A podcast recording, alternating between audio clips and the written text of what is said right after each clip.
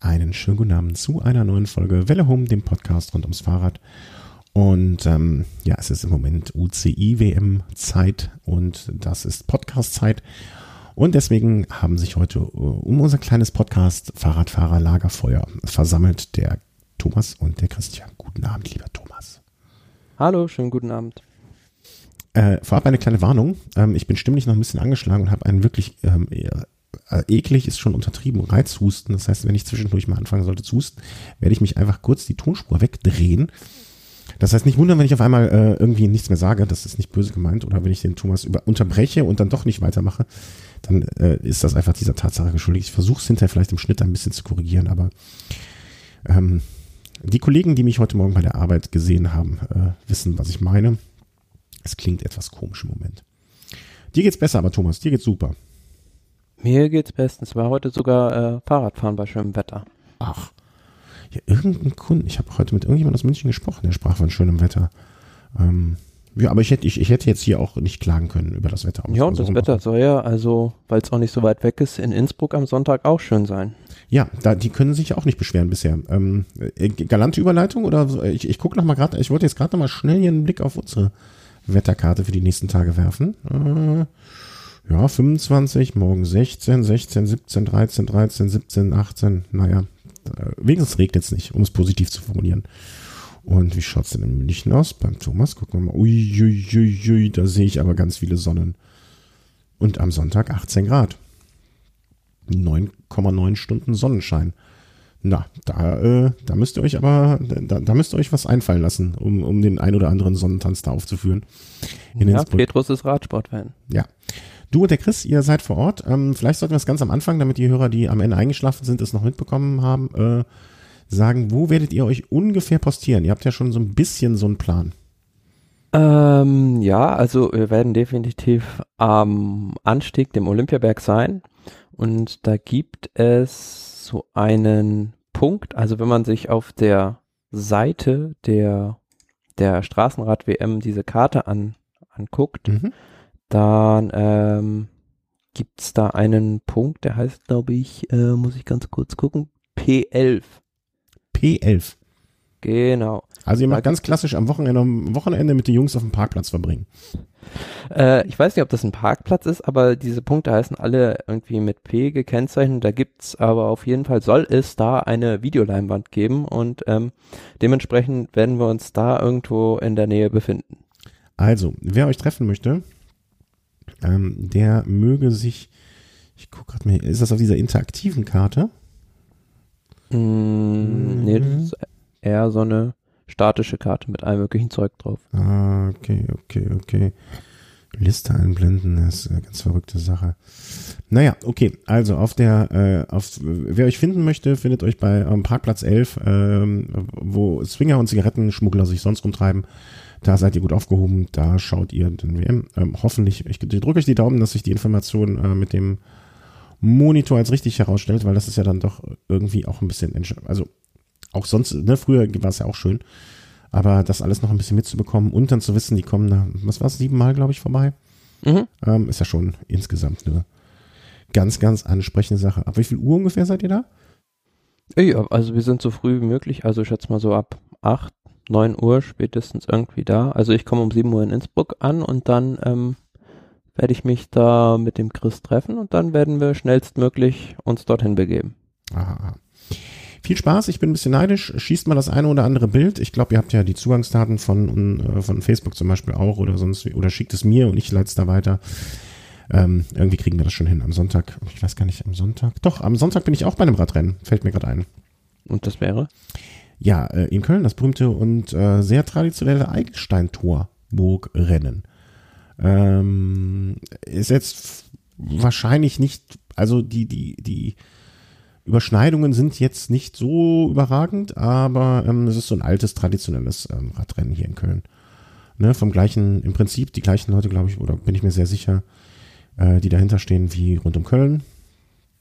Und das fängt so typisch an mit irgendwie hier so Kinderrennen morgens. Da war ich schon mal und ähm, ja, das wird bestimmt eine runde Sache. Ich gucke gerade mal. Aber irgendwie sind die Seiten zur Ausschreibung und so weiter auch nicht wirklich aktuell, glaube ich. Naja, unsere ähm, alte Interviewpartnerin sehe ich gerade, äh, Mike Kröger, ist beim Start beim Frauenrennen. Das wäre mal was, der mal wieder Hallo zu sagen, beziehungsweise die Daumen zu drücken. Aber ich möchte nicht dafür garantieren, dass diese Seite aktuell ist, weil am kommenden Sonntag, 33. Mal, hier steht kein Datum und hier steht nichts dabei. Ähm, Start soll um 15.30 Uhr sein. Mir hat heute ein Starter, der da mitfährt, gesagt, es ist um 16 Uhr. Also bitte seht es alles noch mit der gesunden Portion Misstrauen. Ach, das ist jetzt hier ein Dokument von 2011. Man weiß es nicht so genau. Also es ist äh, wie in Köln. Irgendwann, irgendwann findet das Radständer statt, ne? Und dann äh, sind sie auch alle da. Aber so richtig weiß man. Ah, hier, WCS Bahnrenntag, 40 Jahre Radsport, ich weiß es nicht. Äh, wenn ihr Hallo sagt, wenn ihr irgendwie einen Vogel mit seiner Tochter da rumfliegt und seht, der ziemlich ähm, verpeilt nach irgendeinem Rennen schaut, dann bin ich das. Äh, sprecht mich ruhig an. Wenn ich es nicht bin, dann grüßt den Mann, den ihr mit mir verwechselt habt. Ähm, sagt gerne Hallo.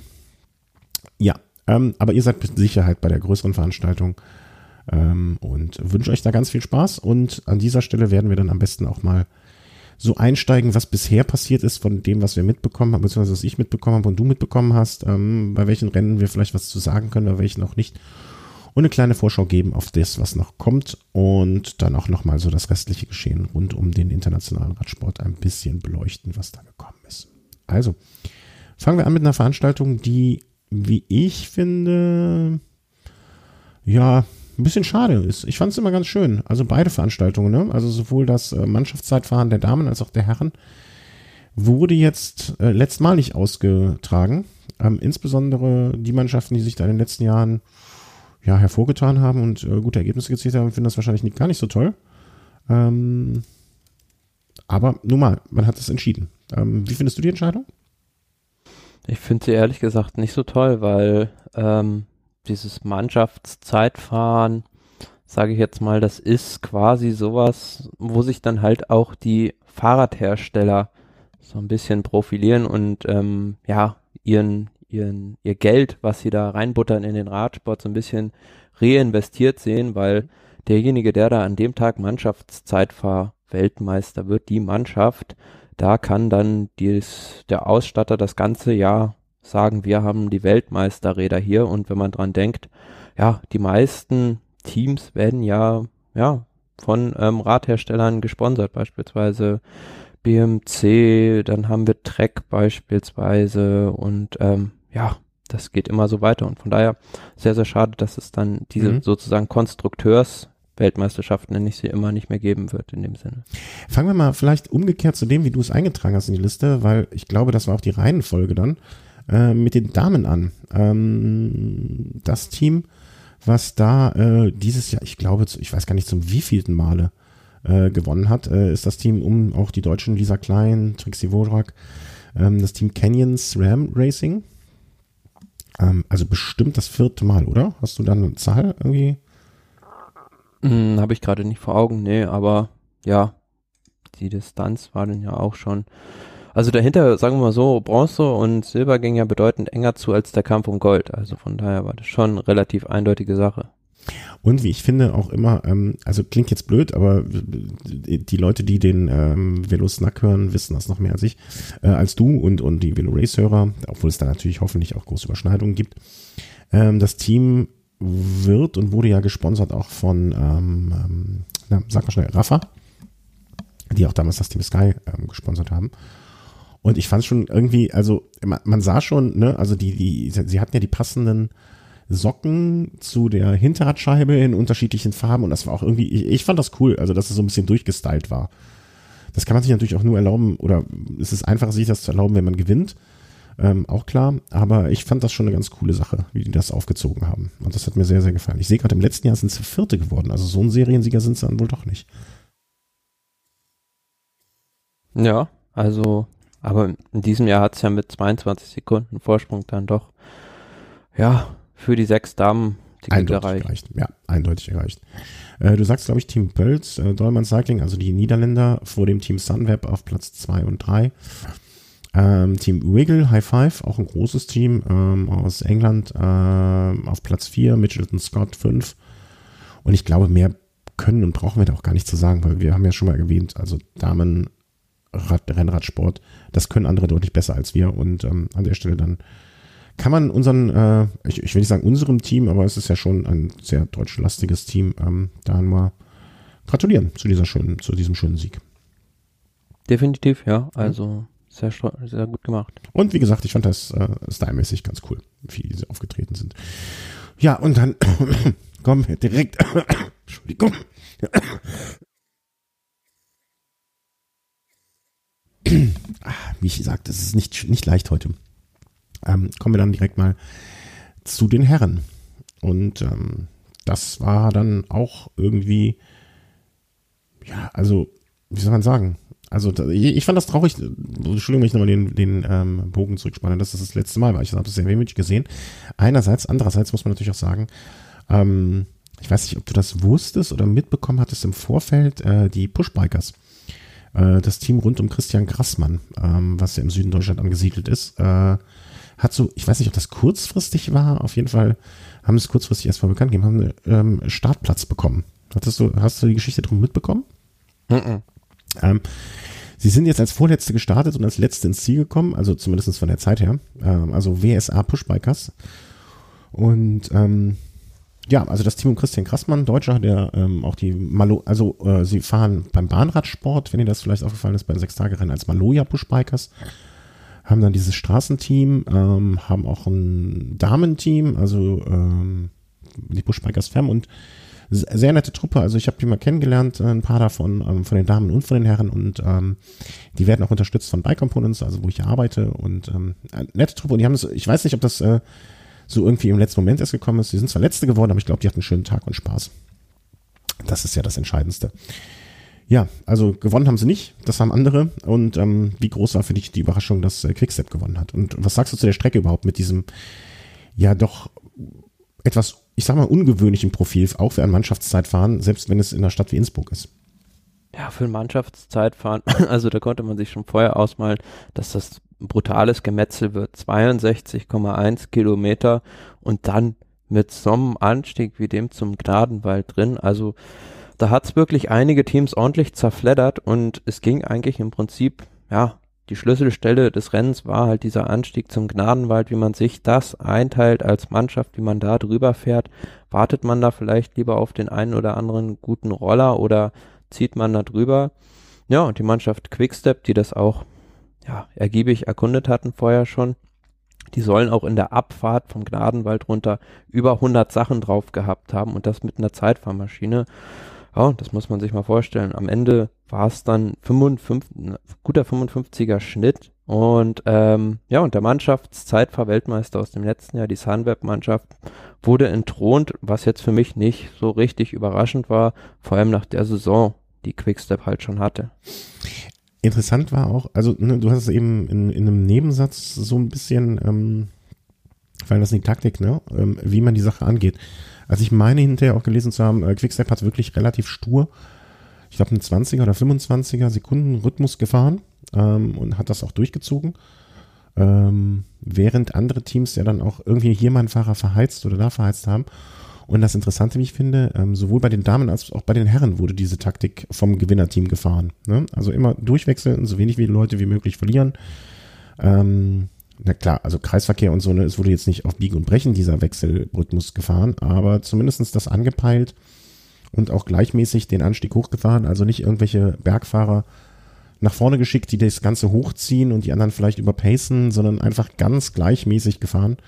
Und das war dann wohl bei den Quickstep-Leuten im, auch im, im Rahmen ihrer sonstigen Vorbereitung, die wohl sehr ausgiebig gewesen sein soll. Also, dass sie mit dem Team schon seit Januar oder Februar, habe ich irgendwo gelesen, auch ähm, gemeinsam solche Sachen trainiert haben, ähm, der Schlüssel dann zu dem Erfolg. Und ich finde sowas dann auch immer schön, wenn sich das dann auszahlt am Ende. Ne? Also und Maximilian Schachmann als Deutscher mit dabei ähm, hat so dann auch die erste deutsche Medaille.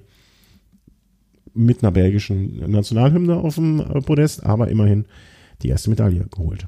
Naja, in den Medaillenspiegel offiziell zählt es zwar nicht rein, aber ja, natürlich. Aber, ja, er ist dann sozusagen jetzt Mannschaftszeitfahr-Weltmeister, obwohl er im nächsten Jahr in einem anderen Team fährt. Aber zum Mannschaftszeitfahren nochmal, also wenn man sich jetzt mal die Zusammensetzung der, der einzelnen Teams anguckt, dann denkt man vielleicht, hm, Quickstep, na, das sind jetzt vielleicht nicht alles unbedingt so die super Zeitfahrspezialisten, aber beim Mannschaftszeitfahren kommt es halt nicht auf die reinen Zeitfahrqualitäten an, weil die besten Mannschaftszeitfahrer sind halt oft diese, diese Puncheure, die wirklich 10, 15, 30 Sekunden Vollgas geben können und ähm, diesen Effort oft wiederholen können. Und da kommt es nicht so auf die reinen Zeitfahrqualitäten mhm. an und von daher fand ich das jetzt auch nicht unbedingt überraschend, dass Quickstep sich am Ende durchgesetzt hat. Nee, ähm, ich guck gerade.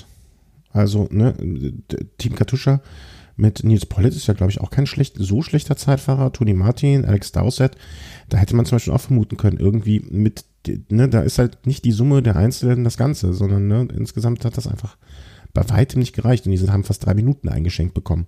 Da sollte man eigentlich meinen, wenn so ein Tony Martin bis auf den Berg alles von vorne erfährt, dann fährt er das fast alleine besser als Ja, du siehst, du siehst ja auch an den Abständen, dass, also sowas wird es ja bei einer Grand Tour in der Mannschaftszeitfahren eigentlich nie geben. Also bei der Tour de France beispielsweise waren das ja Abstände, die in einem Bereich von einer Minute 30 waren und eine Minute 30 hat jetzt das Movistar Team als äh, Sechster gehabt, aber wenn ich dann beispielsweise gucke, das Team Katjuscha oder Team Lotto NL Jumbo, die haben fast dreieinhalb Minuten gefressen. Ja, ja. Ja, wobei lange Saison auch gewesen, ne? Da weiß man auch gar nicht mehr, mit wie viel Ernst man dann, weißt du, wenn du dann so irgendwie wahrscheinlich bei der fünften Durchgangszeit hörst, äh, achte Position, achte Position, dann denkst du auch, ach komm, ey. Dann lass es doch jetzt auch sein. Also hätte ich zumindest auch Verständnis für bei dem einen oder anderen Fahren. Ne? Nicht jetzt vielleicht zum Beispiel Team Elkoff, ne, Aufhaus Cycling Team, die Jungs noch nie gehört. Und für die ist das was anderes. Die kämpfen da wahrscheinlich um, um, wie um ihr Leben. Aber ähm, wenn es nicht mehr geht, dann geht's halt nicht mehr. Aber ein schönes letztes Mannschaftszeitfahren, wie ich fand, und ähm, traurig, dass es jetzt äh, beendet wird. Sollen wir vielleicht an der Stelle schon, äh, nee, das machen wir dann später, äh, mhm. wo es dann hingeht mit dem Mannschaftszeitfahren. Wobei ich das auch sehr, auch wiederum sehr interessant finde. Also ich finde, sowohl das jetzige als auch das, was da geplant ist, ähm, gar nicht, also ich finde das andere auch interessant. Ich, ich, es gibt so oft so Veränderungen, da sagt man auch nö. Und bei der sage ich, ach schade, aber mal gucken, wo es hinführt irgendwie.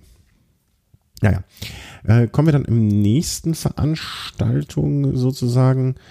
Das ähm, war dann das U23 Zeitfahren äh, der Herren, der Jungs. Nee, ist das noch, ist das Herren oder ist das der, wie nennt man das? Der Junioren.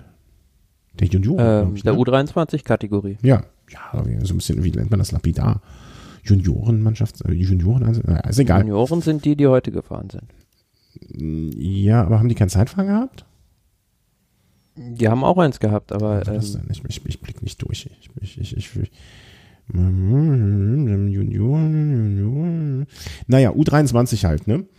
Und äh, da kam es dann ähm, äh, wenig, wenig überraschend, hat man es erwartet, hat man es nicht erwartet. Ähm, es war zumindest etwas, was jetzt die Insider, also wie dich zum Beispiel, nicht komplett überrascht hat. Nö, also dieser Mikkel Bjerg, der war ja schon als Favorit im Prinzip an den Start gegangen, weil er im letzten Jahr den Titel schon geholt hatte und wirklich ganz erstaunlich. Ähm, ist jetzt, glaube ich, auch der erste Fahrer gewesen, dem es gelungen ist, den U23 äh, Zeitfahrweltmeistertitel zu verteidigen und ja, der ist auch erst 19, muss man so sagen und ähm, mischt da schon ganz vorne mit bei den U23 Leuten. Ja, aus deutscher Sicht vielleicht hätte man sich von Lennart Kemner jetzt ein bisschen mehr erwartet als auf Platz 14 dieser eine Minute fünf Rückstand, aber nach der schwierigen Saison muss man ihm dann auch zugestehen, dass er da jetzt vielleicht nicht so das super, super Resultat ja. Also, ja. also ich finde auch gerade so, so, ne, an diesem einen Tag, Punkt genau, da kann halt was passieren. Da kann man vielleicht mal einen schlechten Tag haben. Also, ne, das kann man natürlich auch immer als Ausrede benutzen. Ähm, aber wenn es halt einem, wenn der Knoten einmal nicht platzt, und ich finde gerade so ein Zeitfahren ist dafür geeignet, einen Knoten in die Beine zu manövrieren, dann, dann funktioniert halt nicht. Und ähm, andererseits eine Minute wäre jetzt, ne, also ich finde auch, dass, also von Platz 14 bis Platz 1 eine Minute, das zeigt auch, wie hoch diese Leistungsdichte da ist, ne? Obwohl natürlich ein, äh, wie, wie, wie alt war Mikkel ähm, Bjerg? Ja, 19, ne? Also ist natürlich mhm. nur mit 19 da dann so weit vorne ähm, mitzufahren. Klar, ist ja die U23-Kategorie, also äh, da zeigt es schon, dass da doch einige gibt, die weiter sind als, als beispielsweise Leute, die zwei, drei Jahre älter sind. Ja, aber andererseits muss ich auch sagen, man hat oft genug gesehen, dass die Leute, die dann halt zu früh ihre äh, Kastanien aus dem Feuer geholt haben, ne, dass denen auch irgendwann nach hinten raus die Luft ausgegangen ist, ne? Die dann einfach mit, äh, die hast du gesehen, mit 19, 20, 21, hast denen, was weiß ich, für eine Zukunft vorher gesagt und dann war auf einmal ganz schnell äh, Schicht im Schacht, ne? Die dann auch verbrannt waren. Klar, das Beispiel gibt's ja auch. Also, dass es Leute gibt, die sehr früh in ihrer Karriere schon sehr gut sind und sehr erfolgreich, aber die dann hinten raus, also sagen wir jetzt mal ab 30 dann, ja, relativ schnell denen da die Luft aus den Schläuchen mhm. geht, um es mal im übertragenen Sinn zu, zu sagen. Und dann gibt's halt Leute, wie beispielsweise Chris Horner, die fangen mit 30 erst an, äh, Rennen zu gewinnen. Ja. Und da gibt es halt Leute, die sehen das auch komplett ein bisschen entspannt, weißt du? Da, da, da ist halt U23 WM Einzelzeitfahren, ja. Könnte eine wichtige Chance sein für dich, dich zu präsentieren. Vielleicht mal. Ich habe letztens noch äh, aus dem Buch von Charlie, äh, Charles Vigilius äh, gelesen, wie er bei irgendeiner, w ich glaube, es war eine WM U23 oder oder irgend oder Junioren oder so, und die Möglichkeit hat, sich zu präsentieren, vorher auf der Rolle warm gefahren und nervös und sonst was. Aber dann gibt's auch enger zum Briten, ne, die, die sehen das lockerer, die kommen halt auch zum Starten. Ah, okay, kommst du heute nicht, kommst du morgen, fährst du früher los, fährst du später, was soll es? Ja, aber generell, was, was mir jetzt noch aufgefallen ist. Ach so, ich, also, ich hatte anges angespielt auf das Video, was du mir äh, geschickt hast. ja, also das war ja auch wieder so ein Kuriosum, wie es wahrscheinlich nur in so einer, ja, sag ich mal, jetzt nicht bei den Herren passieren würde. Gut, da traue ich das auch einigen zu, ja. aber dass halt einer zu spät zum Start kommt, beziehungsweise sein Fahrrad, das dieses Briten stand ja schon, stand ja schon da, aber der Fahrer war nicht da. Ja, also ich, ich weiß noch, was ich mich gefragt habe, als ich das gesehen habe, wie ist das Rad dahin gekommen? Ja, das wird ja vorher, also wird es ja an die Waage gehängt mhm. und äh, dann wird es der Kommissar, Kommissär dahingestellt haben. Ah, Gut, aber wenn ich mein Fahrrad da abgebe, würde ich ab diesem Zeitpunkt mein Fahrrad nicht mehr aus den Augen lassen, glaube ich. Also es sei denn, ich bin natürlich jetzt so irgendwie ein, ich, ich, ich bin jetzt ein Froome, ja, oder sonst was. Ich hätte einfach Angst, dass das mal umfällt oder sonst etwas, ne, dass da, ich, ich wäre die ganze Zeit bei meinem Rad. Und dieser Brite, also wir werden das Video an dieser Stelle verlinken. Wow, das Rad stand da und wahrscheinlich haben die so angefangen, die normalerweise zählen die ja so runter, 3, 2, 1, haben sie wahrscheinlich gar nicht gemacht, weil wofür? Und der kam dann, mhm. wie ich fand, aber immer noch einigermaßen entspannt um die Ecke. Weil ich hätte einfach, also ich, ich, ich kenne mich, wenn ich mal irgendwie so unter Zeitdruck irgendwas bin, also ich habe einmal einen Flieger fast verpasst, beziehungsweise dachte ich, ich würde den Flieger fast verpassen. Ich glaube, ich habe das äh, äh, unschöne englische Wort fuck in einer, in, in, in einer halben Stunde ungefähr 60 Mal relativ laut schreiend im Taxi vor mir gegeben. Ähm, aber der hatte noch die Uhr weg, fand ich. Pff, also der, der hatte Nerven, der junge Mann. Ähm, ja. Sehr schön. Wenn ihr es nicht also, gesehen habt, äh, klickt mal drauf und guckt es euch an. Hm, ja, also äh, Aber du wolltest Landis haben wir mal gesagt, dem, dem ist was ähnliches passiert, ist bei der Tour de France mal zehn Sekunden zu spät gestartet und Pedro Delgado sogar mal zwei Minuten dreißig und Nairo Quintana wäre es ja jetzt bei der Vuelta auch fast passiert. Aber glücklicherweise hat das nicht so gemacht wie Chris Froome und ist, ist dann in den Streckenposten gefahren. Oh Mann, oh Mann, oh Mann. Ähm, ich hatte dich eigentlich unterbrochen bei irgendwas ganz was anderem. Ja, ein Wort vielleicht noch zu dieser U23 Weltmeisterschaft respektive zu dem Zeitfahrweltmeister Mikkel Bjerg. Es ist schon auffällig, wie viele gute Junioren oder Nachwuchsfahrer die denen rausbringen. Ja. Also wenn man auch guckt, Platz drei an Matthias Norsgaard und jetzt wenn wir uns beispielsweise mal im Peloton die ganzen guten dänischen Fahrer, Fugesang, Walgren und Co. angucken, ja, ist schon auffällig, wie viele gute Fahrer dieses kleine Land hervorbringt. Und auch da haben wir beim letzten Mal auch schon gesagt, die machen es wahrscheinlich ähnlich wie die Briten, dass man da ähm, das meiste Geld in den Nachwuchs reinbuttert und ähm, die Früchte davon kann man dann bei so einer WM auch mal ernten. Und da hat der deutsche Verband, denke ich, immer noch Nachholbedarf. Ich folge, warum auch immer, ähm, einem italienischen Fahrradbekleidungshersteller. Parentini Bikewear. Und die wiederum machen ähm, die Klamotten für die dänische Nationalmannschaft. Und zwar in allen Bereichen. Also Straße, Cross, MTB und alles. Und da sehe ich immer, wie die posten, dass ihre, ihre Fahrer sozusagen ne, bei irgendwelchen WM oder EM wieder ganz weit vorne landen. Oder auch auf der, auf der äh, Bahn. Deswegen kriege ich das, so blöd es klingt, deswegen relativ gut mit, was bei den Dänen alles los ist. Ne? Und das ist wirklich genau, wie du es beschreibst. Also so auf breiter Front, ne, auf allen Ebenen irgendwie äh, ähm, haben die da, liefern die gute Ergebnisse ab. Ja, also die einzige Erklärung, die ich genauso wie du hätte, ist äh, wirklich massives, oder nicht massives, aber Geld in ihre Nachwuchsarbeit, ähm, die das Problem auf diese Art und Weise halt löst irgendwie. Ne? Also ähm, ja, kann man, kann man nur sagen, äh, guck, guck nach England äh, oder was, was dort in der Vergangenheit war, vielleicht äh, ob die Gegenwart gerade so gut ist. Schaut nach Dänemark, äh, lieber BDR, schickt den Sharping mal nach Dänemark in den Urlaub. Und dann soll er ähm, sich da mal ein bisschen verlustieren. Würde ich behaupten. Oder? Ja, nicht gerade nach Mallorca. Nee, nicht gerade nach Mallorca. Da wirst, du, da wirst du eh nur gewirkt von deinen ehemaligen Schützlingen. Das ist eh blöd. Ähm, U23 Zeitfahren der Damen, äh, also ne, der jungen Damen mhm. sozusagen. Ja, äh, lass mich mal kurz gucken, was hatte ich da gesehen? Ähm, das war genau die Niederländer, die dort dann ähm, mit in, in Persona Rosemarie Amerlan ähm, ja, mehr, also mehr muss ich gestehen, kann ich dazu auch gar nicht sagen, außer dass sie ne, sieben Sekunden rausgeholt hat auf Camilla Alessio und Eleanor Backstead, ähm, also einer Britin, das Podium. Mehr fällt mir dazu, aber wenn ich ehrlich sein darf, nicht ein. Ja, Hanna Ludwig als beste Deutsche auf Platz 10, aber ja, wenn man sich jetzt mal so den Kurs von diesem Zeitfahren anguckt, das sind zwar nur 20 Kilometer gewesen, aber doch schon sehr kopiertes Gelände und dann immer noch ja, 44er Schnitt, das ist schon stark. Ja, also, pff, das, also, da mag ich gar nicht drüber nachdenken. Also da würde ich mit dem Moped noch nicht mal die Strecke so schnell fahren oder mit einer Vespa wahrscheinlich.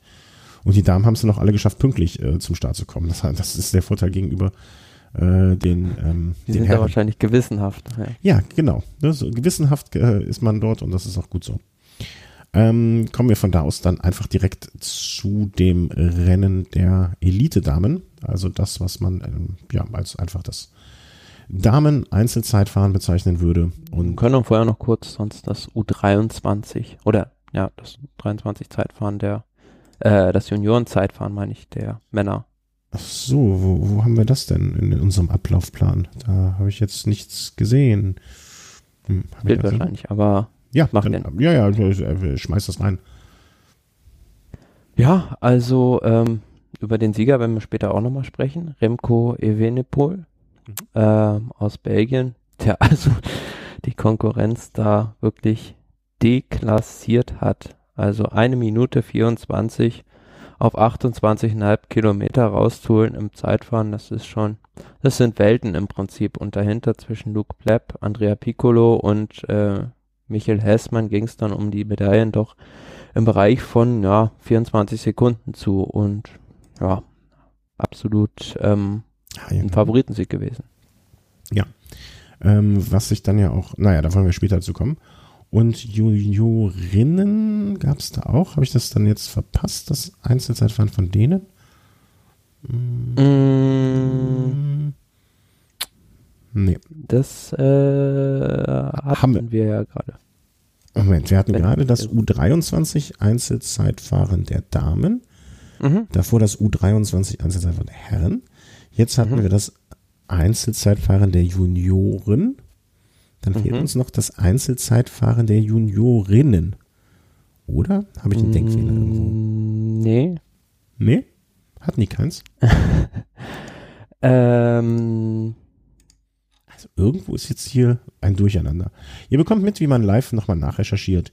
Ähm, wurscht. Machen wir jetzt einfach mit dem Damen-Elite-Einzelzeitfahren weiter. Da, da wissen wir, wovon wir sprechen. Und wenn wir ein Rennen übersehen haben, dann äh, entschuldigen wir uns an dieser Stelle für dieses äh, Malheur. Aber ist doch nicht schlimm. Damen-Einzelzeitfahren der Damen sozusagen. Ähm, Eindeutige Sache für die Niederlande, würde ich sagen. Ja, aber zeigt dann auch, ne, ähm, was du eben schon mal äh, gesagt hast, dass die Summe der Einzelnen nicht unbedingt äh, das Beste zum besten Ergebnis. Weil ich, soweit ich sehe, die fahren doch alle äh, eins, nee, okay, die Anna van der Bregen fährt bei Bulls. Okay, meine Theorie wurde bestätigt, aber zumindest Platz eins. Nee, die fahren alle bei unterschiedlichen Teams. Na, hätten sie die mal in ein Team gepackt, was? Ähm, ja, aber auch da wieder, ne? Also es äh, waren jetzt 27,8 Kilometer, 48er Schnitt mit 34,25. Ähm, das ist, also das sind einfach auch echte Hausnummern. Also äh, wer, wer da irgendwie despektierlich über den Damenradsport spricht, der soll sich das mal genau angucken, was die da abliefern. Und ähm, leider Gottes, äh, obwohl sie ja in der Vergangenheit äh, gerade auch im Einzelzeitfahren ja oft genug ähm, bewiesen hat, was sie kann, ähm, war da für Lisa Brennauer und für Trixie Worak nichts abzuholen diesmal. Schade. Nee, also leider so gar nichts zu holen, also Platz 14 und 15. Und äh, ja, äh, da gab es auch schon andere Zeiten. Ja, aber mein Gott, man, man muss ja, äh, soll auch mal die anderen gewinnen und man kann ja nicht jedes Jahr ein gutes Jahr haben. Also ich denke, die zwei ähm, haben in der Vergangenheit in ihrer ganzen Karriere schon so viel gewonnen und äh, abgeräumt. Ähm, da soll man sich nicht ihm einen Vorwurf machen. Und ähm, so blöd es klingt, ne, wenn man, wenn man jetzt ein, wenn sie Männer wären, ne, da wird man bei Trixie Worak wahrscheinlich auch sagen, gut, sie ist jetzt 36, also ne, sie wird jetzt auch, gehört auch nicht mehr zu den allerjüngsten Fahrern. Ähm, ist jetzt auch mal in Ordnung, dass man da nicht mehr so weit vorne fährt. Ne? Also ähm, finde ich gar nicht schlimm. Also wie gesagt, zwei ganz viele Damen. Dass die Mike nicht mitgefahren ist, finde ich ein bisschen schade, aber sie offensichtlich ist sie entweder nicht in der Form oder nicht nominiert gewesen oder ähm, was auch immer. Ähm, dementsprechend, ich gucke gerade mal, ob sie äh, vor Ort war. Ich glaube nämlich gar nicht. Doch äh, im Mannschaftszeitfahren sind sie Sechste geworden, immerhin. Aber danach war dann auch Schluss. Sie war ja auch immerhin einmal deutsche Meisterin und ist dieses Jahr so mittelmäßig unterwegs. Wir sind ja, ist ja früher auch für das Canyon Jam. Naja. Ähm, Einzelzeitfahren der Damen, also Dreifach-Sieg für die Niederlande. Und mhm. ja, kommen wir dann direkt zum Einzelzeitfahren der Herren. Wie überraschend ist das, was du da gesehen hast? Überraschend, also jetzt sagen wir mal, ähm, im, die Vergabe der Medaillen vielleicht nicht, aber die Reihenfolge und ähm, der Abstand vor allem und diese diese Demonstration von Rowan Dennis, die der da auf den Asphalt gebrannt hat, das war schon also was, was man selten gesehen hat. Vielleicht er das 2009 in Mendrisio als Cancellara da irgendwie schon in einem Zeitfahren wohlgemerkt, äh, 400 Meter vom Ziel sich eine Schweizer Fahne genommen hat und jubelnd durchs Ziel gefahren ist. Also so in der Dimension ist dieser Sieg von Rowan Dennis mit ja fast anderthalb Minuten ähm, Vorsprung auf Tom Dumoulin einzuordnen und man muss sich nur vorstellen, wenn jetzt äh, nicht Rowan Dennis als ähm, wenn Tom Dumoulin als Vorletzter gestartet wäre und Rowan Dennis hinter ihm, hätte ihn fast eingeholt. Ja. Also ich habe auch heute einen Kollegen, äh, der das Zeitfahren überhaupt nicht äh, irgendwie verfolgt hat, der das heute sozusagen, ich weiß gar nicht in welchem Zusammenhang, irgendwie nachgelesen hat. Und der meinte, hä, ist das hier ein Fehler? Ist der eine Minute 20 rausgefahren? Und ich so, ja. Hat er wirklich gemacht. Also das war wirklich, also man muss sagen, ähm, Ron Dennis scheint mir zumindest derzeit der mit großem Abstand beste Zeitfahrer zu sein und man muss sich ja mal auch auf vor Augen halten, der ist 28. Ne? Also für, für jemanden mit äh, Zeitfahrqualitäten sind das, hat er noch ein paar ganz ordentliche Jahre vor sich, glaube ich. Ja, man muss ja auch einfach sagen, der ist momentan einfach in der Form seines Lebens. Also wir haben ja es beim letzten Mal schon gesagt, als wir so ein bisschen auf die Favoriten geschielt haben, ähm, dass Rowan Dennis das lange Zeitfahren von Trento nach Rovereto beim Giro gewonnen hat. Dann hat er das Vuelta-Auftakt-Zeitfahren gewonnen. Dann hat er das lange Zeitfahren bei der Vuelta gewonnen und somit ist einfach nur logisch, dass er jetzt das WM-Zeitfahren gewinnt. Und man muss dazu noch sagen, also man sieht es auch jetzt, dass die Vuelta wirklich eine sehr, sehr gute Vorbereitung für die WM war, weil man hat ihn eigentlich kaum in Aktion, nur in den Zeitfahren da gesehen.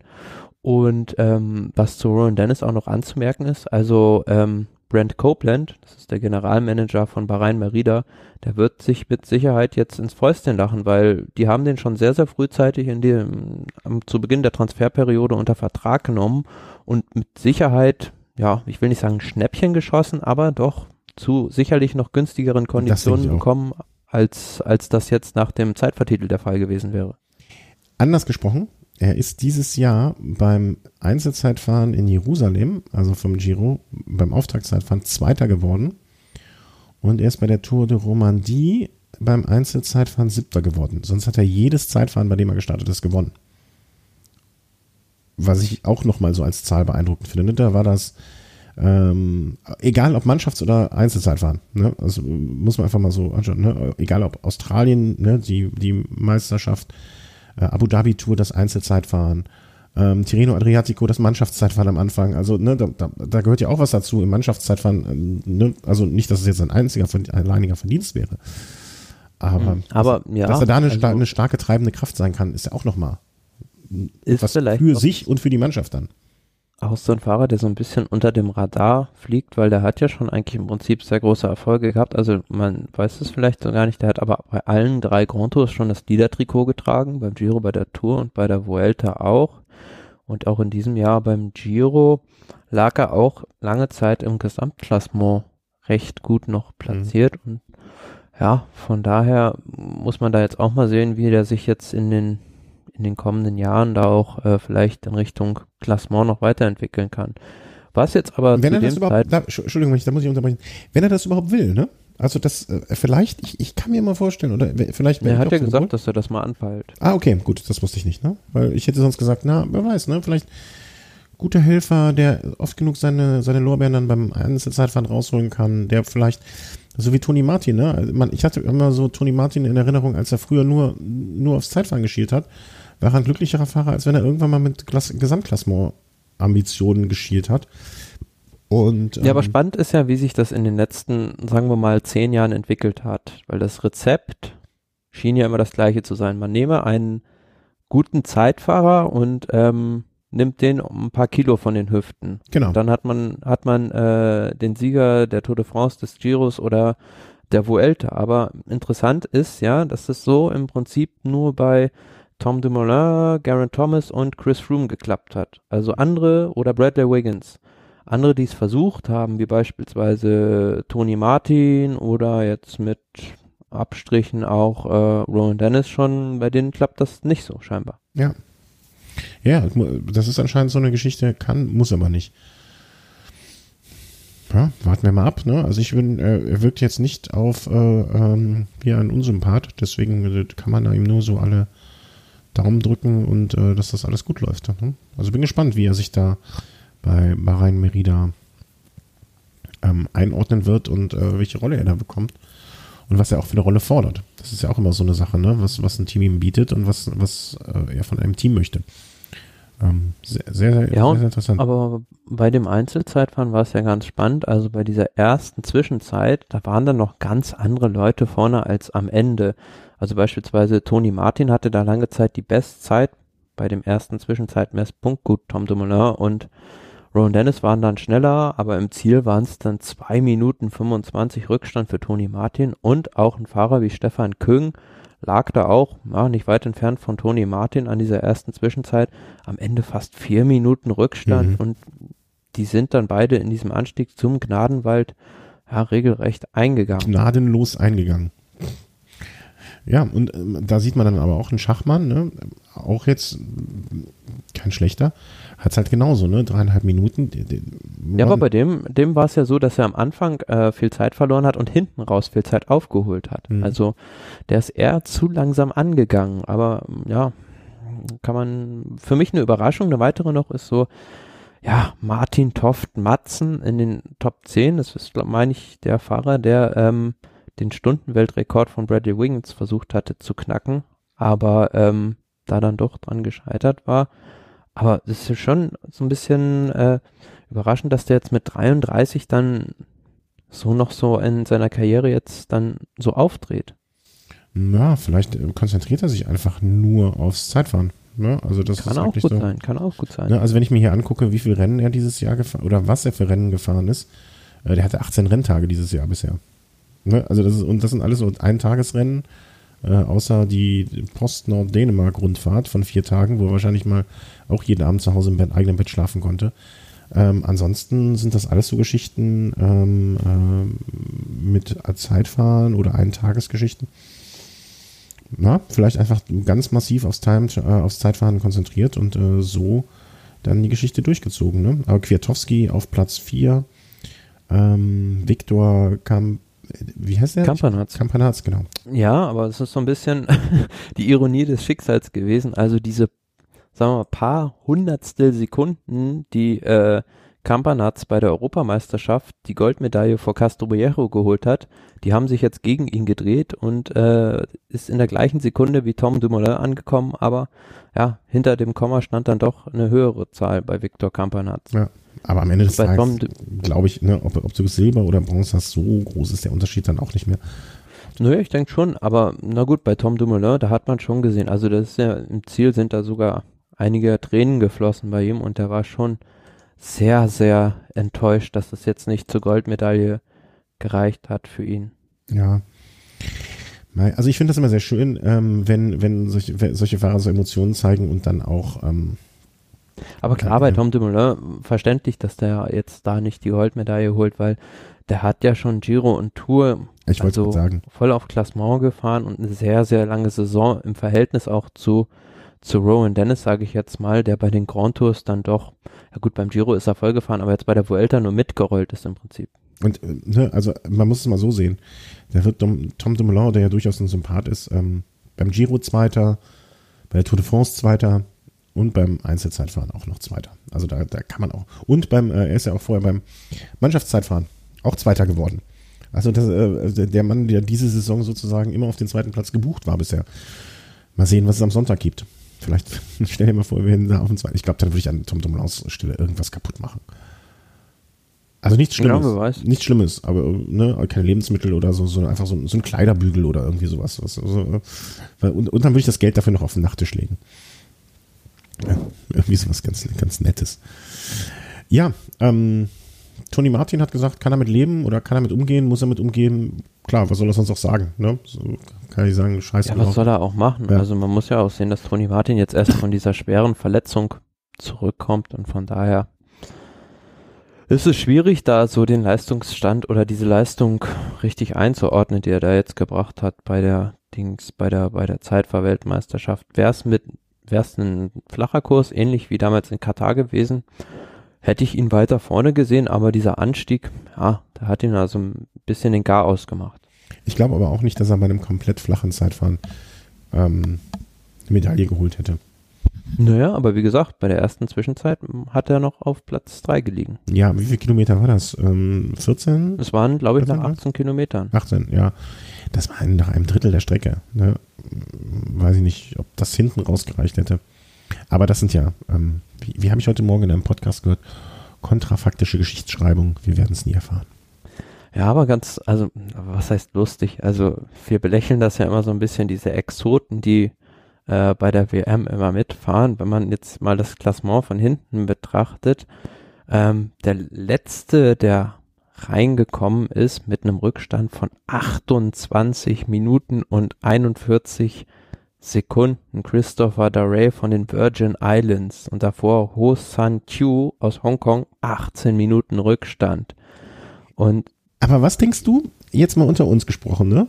wenn man uns jetzt auf die Strecke gelassen hätte, man hätte uns jetzt vielleicht so ein, sagen wir mal, vor zwei Monaten ein Zeitfahrrad gegeben und hätte gesagt, hier, ne, kannst dich jetzt zwei Monate vor, also trotz normalem Job, ähm, aber du hast jetzt zwei Monate dich an das Rad zu gewöhnen, äh, in zwei Monaten hier bist du fällig, fährst du. Was glaubst du, wo wir gelandet wären oder wo du gelandet wärst? Also, das meine ich jetzt gar nicht böse, ne? Aber so, das würde mich einfach auch sehr interessieren. Boah, das ist schwierig einzuschätzen. Auf dem Kurs, weiß ich nicht. Also mit einer Zeitfahrmaschine, keine Ahnung. Hätten wir vielleicht einen 30er Schnitt gefahren. Meinst du? Sag mal. Also ich hätte jetzt, wie viele Höhenmeter waren das? So, rund 900, ja, so 400 Höhenmeter. Hm.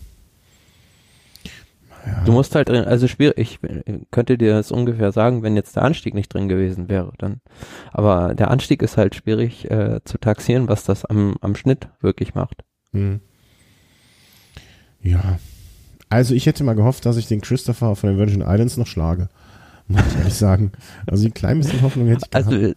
Also äh, mein Lieblingsbeispiel ist ja immer noch das von, äh, glaube ich, so einem Fahrer aus Palästina bei der WM in Katar, der hatte nicht mal ein richtiges Zeitfahrrad, also den haben sie mit einem normalen Straßenfahrrad auf die Strecke geschickt. Na, aber dann, weißt du was, also da hätte ich, finde ich, sollte es auch so eine Solidarität geben. Also irgendein so Team muss ihm, hätte ihm dann auch so ein Ersatzrad zu ja, geben. Ja, also gehst du mal eben zu den Italienern oder wohin, die werden mit Sicherheit irgendwie eine Reservemaschine. Die, das würde dir noch nicht mal auffallen, wenn er ein Rad geklaut hätte da.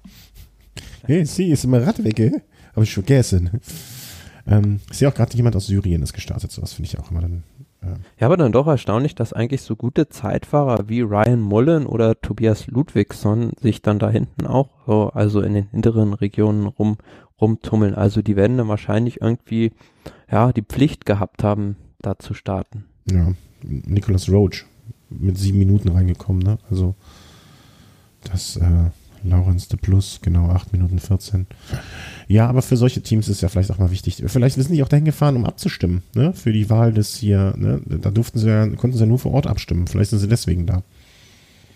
Ja, aber man weiß ja jetzt auch zum Beispiel nicht, was, was jetzt mit diesen Fahrern los war, die nicht gestartet sind. Mm, ja. Eritrea, Pakistan, Albanien und nochmal Pakistan. Vielleicht sind die auch nur, haben sie, wurden die gemeldet und sind, äh, also Mohamed Arslan Anjum hat noch kein einziges Rennen dieses Jahr gestartet. Ja, aber so ein Fahrer wie Olga Chupa, das ist doch schon ein relativ etablierter Fahrer oder Daniel Teklerheimer Not, also kann ich mir jetzt nicht so erklären, warum die da jetzt nicht gestartet sind. Hm. Hm. Wir werden es wahrscheinlich nie erfahren. Ähm, damit war dann aber auch sozusagen das Einzelzeitfahren ähm, Geschichte, also alle Disziplinen äh, mhm. abgeschlossen.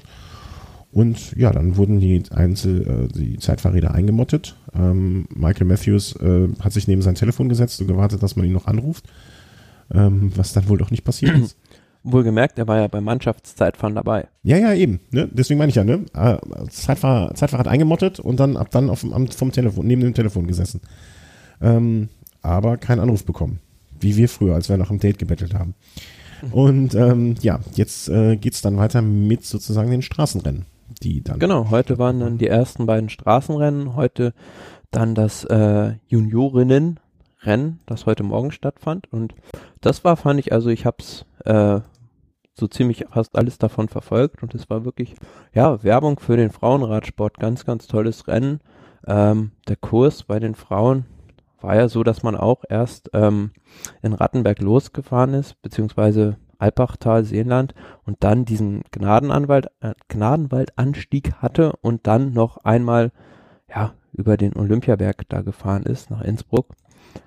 Also was komplett und, anderes sind die Juniorinnen heute gefahren, als es dann später zum Beispiel die Herrenprofis machen. Um das, ne, nicht jeder ist so vertraut mit der Strecke wie du jetzt, ähm, um das mal so ein bisschen aufzudröseln.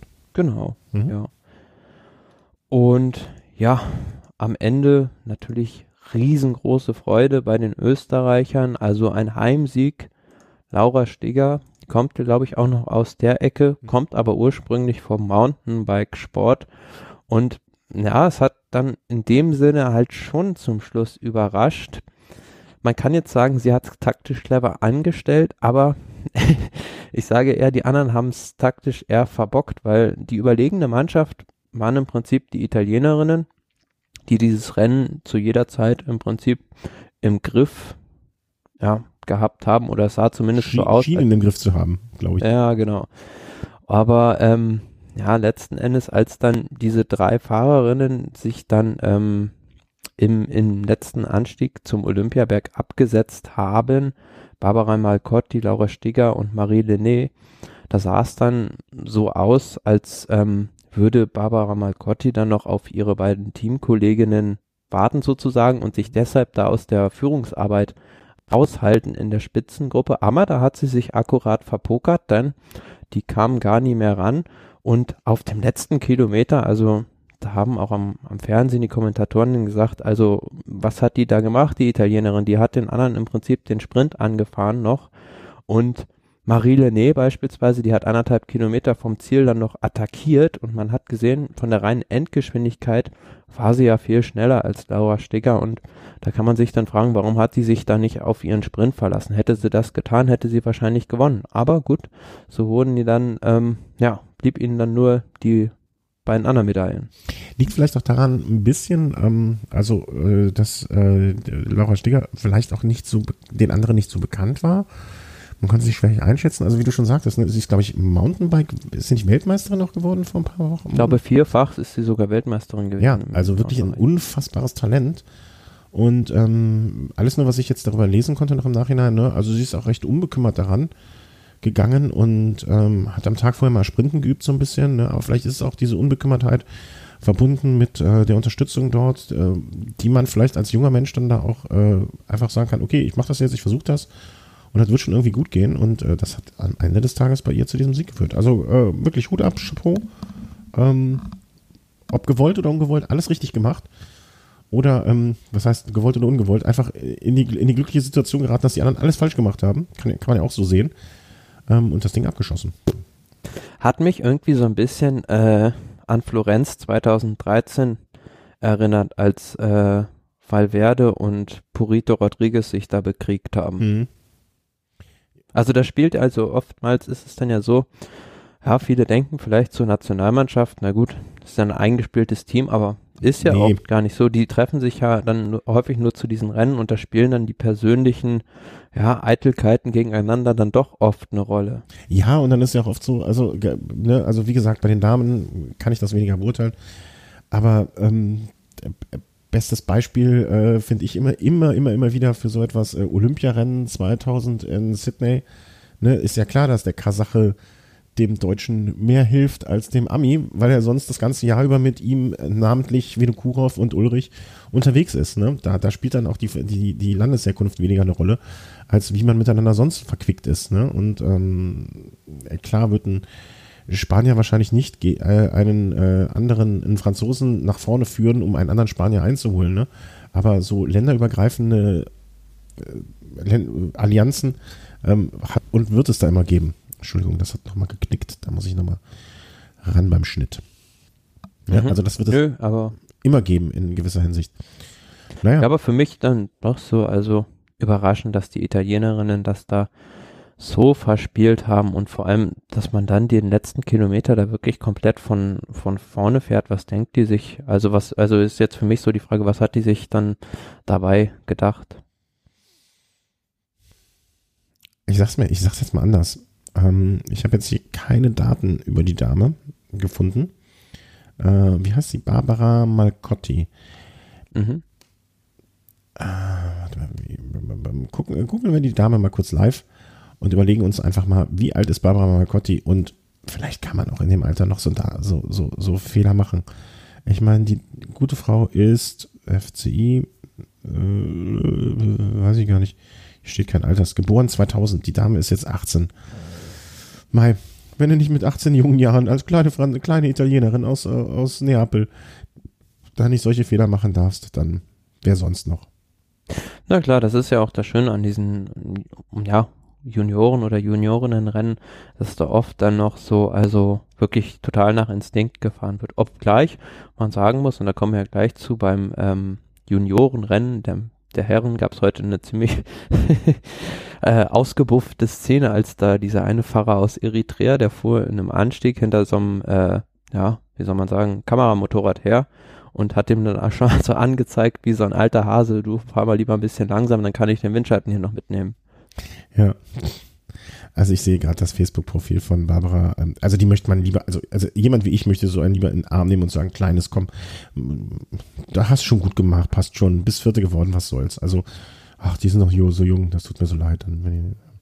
Ja, ähm, kommen wir zum Herrenrennen. Äh, Herrenrennen, Jungsrennen, wie man es auch immer bezeichnen möchte in dem Fall. Ähm, was ja, hast du es auch genauso viel verfolgen können? Äh, ich habe das fast komplett sehen können, ja. Ach, du Glückspilz. Äh, wie war es denn? Also, abgesehen davon, dass Eritrea von Cipollini lernt. Ja, also, ähm, das muss man vielleicht ein bisschen ausholen. Also, vielleicht können sich äh, einige Hörer noch an den 5. September 1964 erinnern. Wie als wenn es gestern gewesen wäre. Damals nämlich äh, trat ein Fahrer mit 19 Jahren bei einer Amateurweltmeisterschaft erstmal so richtig ins Rampenlicht. Und ähm, die Art und Weise, ähm, wie dieser Fahrer heute, ich spreche da vom Sieger von Kannibal. Remco Evenpool. Kannibalen, meinst du den Kannibalen? Gefahren ist, das erinnerte stark an einen ganz, ganz berühmten Landsmann von ihm, nämlich Eddie Merckx. Also sowas, so eine Nummer bei einer Weltmeisterschaft habe ich so noch nie gesehen, wie der es heute abgezogen hat. Und wenn du sagst, du hast so etwas noch nie gesehen, dann muss, dann heißt das wirklich etwas. Ja, vielleicht kurz. Zum, darf ich, darf ich an der Stelle eine Sache, andere Sache da einfügen? Mhm. Ich unterbreche ungern. Wenn man sich das ähm, äh, Pro Cycling Stats Profil von, äh, von dem Gewinner von heute anschaut, dann muss ich sagen, so etwas habe ich auch selten gesehen. Darf ich kurz eine Sache dazu bei, äh, jetzt, ne? Also zum Beispiel beim Giro della Lunigia, whatever eins, zwei, drei, vier, fünf Tagesrennen in Italien. Mhm. Hat er das Zeitfahren am Anfang mit dem zweiten Platz beendet, hat die 1A-Etappe gewonnen, hat die zweite Etappe gewonnen, hat die vierte Etappe gewonnen. Er hat das General-Classification, das Punktetrikot und das Mountainbike, Mountain-Trikot geholt. Ähnlich bei der Fünf-Tages-Rundfahrt davor, also ähm, bei der, beim GP General Patton, einem 1, 2, 3 Tagesrennen, hat er alle drei Etappen, nee, ach, zwei Etappen, was habe ich gesehen, hat er beide Etappen gewonnen und alle Wertungen gewonnen. Also sowas habe ich auch selten gesehen. Guck dir das mal nachher in Ruhe nochmal an. Ähm, also pff. Ja, Nein. und wenn man, wenn man mal bedenkt, also der hat erst vor, ja, sagen wir mal, anderthalb Jahren war es jetzt, glaube ich, mit dem Radsport angefangen, war vorher Fußballer und ähm, ja, vor 18 Monaten war es und hat ähm, seitdem in 45 Rennen 35 Sieger rausgefahren. Das schafft so mancher Boxer nicht. ja, das ist eine Bilanz, also ähm, ja, da kann man kann man große Erwartungen in diesen Fahrer setzen und kurz zum Rennverlauf vielleicht, das ist ja umso erstaunlicher. Also ähm, die Deutschen haben von Anfang an das Rennen sehr hart gestaltet und dann gab es in dieser Abfahrt, ähm, glaube ich, von Gnadenwald war das, gab es einen Massensturz, ausgelöst, glaube ich, durch einen Tschechen, der sich umgedreht hatte, ähnlich wie Benjamin King bei der Klassiker San Sebastian.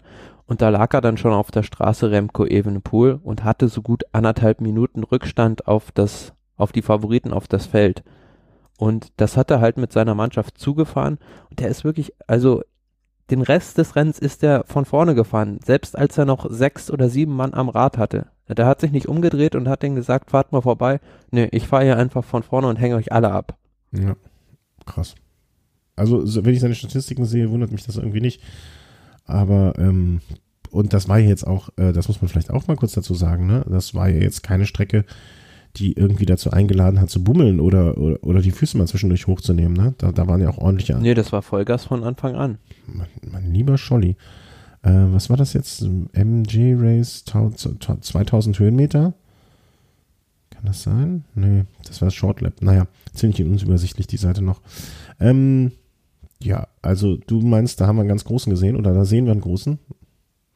Also wenn der das umsetzt, was, was der jetzt bislang an Leistung gezeigt hat, dann, äh, ja, also. Wo soll das hinführen? ja, also ähm, ja, es ist ja so, dass der im nächsten Jahr ähm, das Quickstep sich den schon geangelt hat. Mhm, wollte ich ähm, sagen. Ja, äh, bei Patrick Lefebvre und überspringt ja sozusagen die U23-Kategorie. Und na gut, da frage ich mich aber, ob das nicht vielleicht dann besser gewesen wäre, wenn er jetzt dann vielleicht noch ein, zwei Jahre U23 gefahren wäre.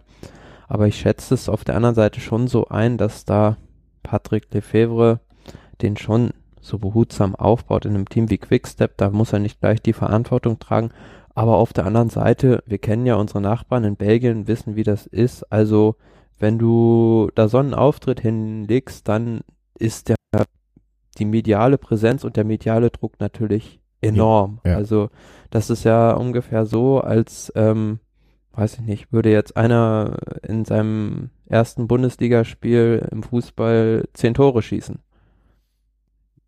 Weiß ich nicht, ob das jemals passiert ist, aber es klingt für mich zumindest äh, ähm, ähm, plausibel.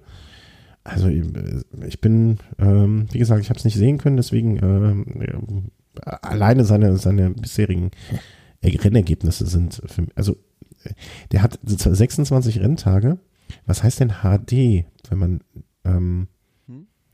naja, bei, bei den Rennen ähm, HD, also DNF, klar, did not finish, aber HD, disqualified? Oder was ist das? Weißt du das? Hast du schon mal gesehen bei irgendwo? Ähm, ja, also er ist nicht, also er hat das Rennen nicht beendet. Okay, also beim, das war beispielsweise bei diesem ähm, U23-Rennen Paris-Roubaix mhm. beispielsweise so. Also er ja. hat eins, zwei, also die Anzahl der Saison. Also ich würde mir hoffen, nee, ich würde mir wünschen, dass äh, Lefebvre klug genug ist, ähm, das langsam anzugehen mit ihm, ähm, weil dann kann das wirklich was sehr, sehr Interessantes werden. ja, Colli. aber so wie ich das weiß, hat er erstmal nur einen Zwei-Jahres-Vertrag. Also da muss man sich dann äh, auch versuchen, ihn dann möglichst lange zu binden.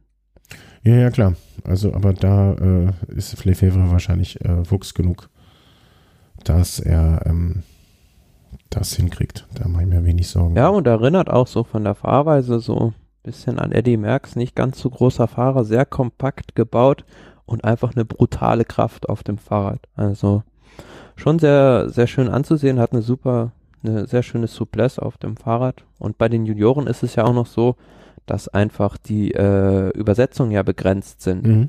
und dadurch dieser, dieser gute Tritt dann noch gefo- gefö- gefördert werden soll. Entschuldigung. Ähm, das kann man überraschen. Ähm, vielleicht sollte man an dieser Stelle aber auch dann trotzdem nochmal äh, einen anderen Fahrer erwähnen. Äh, wenn wir schon mal eine, unsere erste Medaille oder unsere richtige erste Medaille holen, ähm, dann kann man das ja auch äh, hier mal erwähnen. Und zwar Marius Meyerhofer, ähm, der Deutsche aus dem, ja, fährt jetzt dann bald für das Development-Team von äh, Sunweb. Der hat zumindest sich den zweiten Platz dann sichern können. Ich glaube, nach hinter einem solchen ähm, Ausnahmetalent ist wahrscheinlich schon untertrieben. Ähm, die Silbermedaille zu holen, ist dann auch aller Ehren wert und äh, durchaus eine große Gratulation angebracht. Ja, also der hat das auch, haben die, also da haben die Deutschen wirklich mal eine gute Taktik gespielt, also haben das Rennen von Anfang an schnell gemacht und als dann dieser Massensturz passierte, hat sich dann äh, Meyerhofer zusammen mit Andrea Piccolo, einem Italiener, abgesetzt und die fuhren halt lange Zeit dann vorne, ehe dann hinten die Belgier so, ja, sagen wir mal, auf 30 Sekunden rangefahren sind und dann hat halt mal eben äh, Evenpool die, diese 30 Sekunden zugefahren und ähm, Piccolo konnte nicht mehr mitfahren, aber Meyerhofer, trotz dessen, dass er die ganze Zeit vorne war, konnte dann wirklich auch noch bis in die letzte Runde, ähm, bis in die Höttinger Gasse ähm, bei Evenepoel mitfahren und ja, musste dann aber abreißen lassen, hat aber letzten Endes dann einen kleinen Vorsprung gegenüber Balma und ähm, Fancelu, also dem Verfolgerduo, da ins Ziel retten können Hm? und sich auf super Art und Weise die Silbermedaille gesichert. Ja, also Glückwunsch. Kann man mal gucken, kann man gespannt sein, was aus ihm wird. Also junger Fahrer, 18 Jahre auch, ähm, wo er sich hin entwickelt. Und auch da ne, ist er im Development-Team von Team Sunweb mit Sicherheit nicht schlecht aufgehoben. Nö, das Ähm, finde ich eigentlich fast noch die bessere Lösung als jetzt beim Evenepoel, dass du den gleich in die Profimannschaft steckst. Also im Development-Team, da kannst du halt, kannst du dich halt in Ruhe entwickeln und ähm, Sunweb, die setzen ja langfristig darauf, die Fahrer auszubilden, haben sie ja das Paradebeispiel mit Tom Dumoulin, der alle Kategorien dieser Mannschaft durchlaufen hat und ja, da wird er mit Sicherheit eine gute Lehre haben. Ich bin gespannt. Also drücken wir ihm die Daumen, dass da vielleicht ein neues kleines Talentchen vor sich hin wachsen kann. Ähm, sind wir, glaube ich, so wenn ich das richtig sehe, quasi aktuell. Mhm. Und äh, würde ich einfach mal sagen, dass wir so ein bisschen jetzt noch Vorschau machen, was vielleicht noch kommt in den nächsten Tagen, damit wir zumindest unsere Hörer informiert sind, ähm, was sie noch erwartet. Ich gucke gerade mal auf der UCI-Seite, das ist ja wahrscheinlich die beste, einfachste Adresse. Und nicht die UCI-Kinowelt, da möchten wir nicht hin. Ja, also ähm, Heute ist, äh, vielleicht noch kurz- restliche Plan. Tag, Tag der Aufnahme ist ähm, der Don ist Donnerstag. Ich bin, so, ich bin so durch die letzten Tage, wo ich krank im Bett lag, äh, verwirrt Donnerstag heute. Ja, dann ist ja relativ einfach, ne? Freitag, Samstag, Sonntag haben wir noch. Brauchen wir es nicht komplizierter als nötig. Ja, genau. Also Freitag, Samstag, Sonntag. Morgen haben wir das U23 Straßenrennen der Herren. Am Samstag dann das ähm, Frauen-Elite-Rennen und am Sonntag dann das Elite-Rennen der Herren. Was erwartest du bei den U23 Herren? Gibt es da so, also so von, von Favoriten her oder wer sagst du macht es? Hast du dich da gut genug eingearbeitet, um eine Prognose zu singen oder sagst du, pff, keine Ahnung, Wundertüte? Also so ein U23-Rennen ist ja in der Regel eh immer eine Wundertüte. Also wenn, wenn jetzt Evenepoel da auch noch starten würde, würde ich sagen, der gewinnt. Aber Echt? Boah, der scheint dich aber heute richtig beeindruckt zu haben. Also schön, freut mich. Also solche Leute braucht man ja.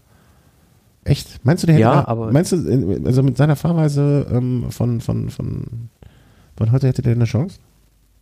Klar, also so wie der gefahren ist und wenn der noch, also wenn er sich wirklich, also nicht die ganze Zeit von vorne gefahren wäre, dann hätte er auch mit drei Minuten Vorsprung gewonnen.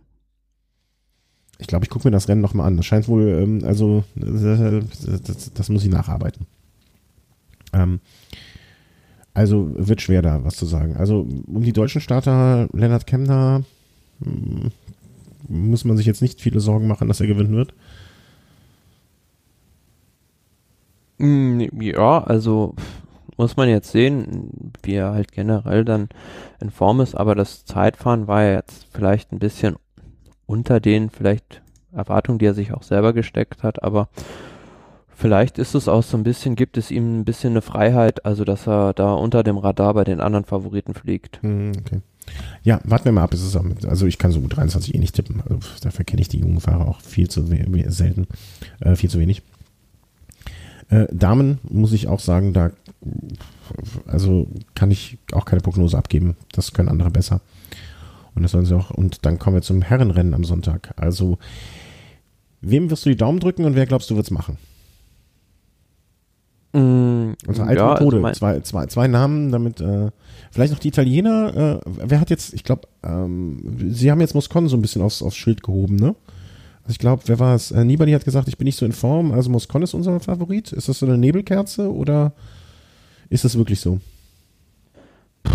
Also, ähm, ich denke, die Italiener werden nicht die große Rolle in dem Rennen spielen. Mein Favorit auf den Sieg ist weiterhin Alaphilippe, Mhm. weil der ist unheimlich gut in Form und das ist auch ein Fahrer, der nicht nur, also der mag zum einen diese kurzen Anstiege und zum anderen ist er auch einer, der auch noch in der letzten Abfahrt mit seinen fahrtechnischen Künsten dann in der letzten Abfahrt von der Hungerburg runter aus der Höttinger Hölle eine Entscheidung beiführen könnte. Von daher ist das mein, mein Top-Favorit.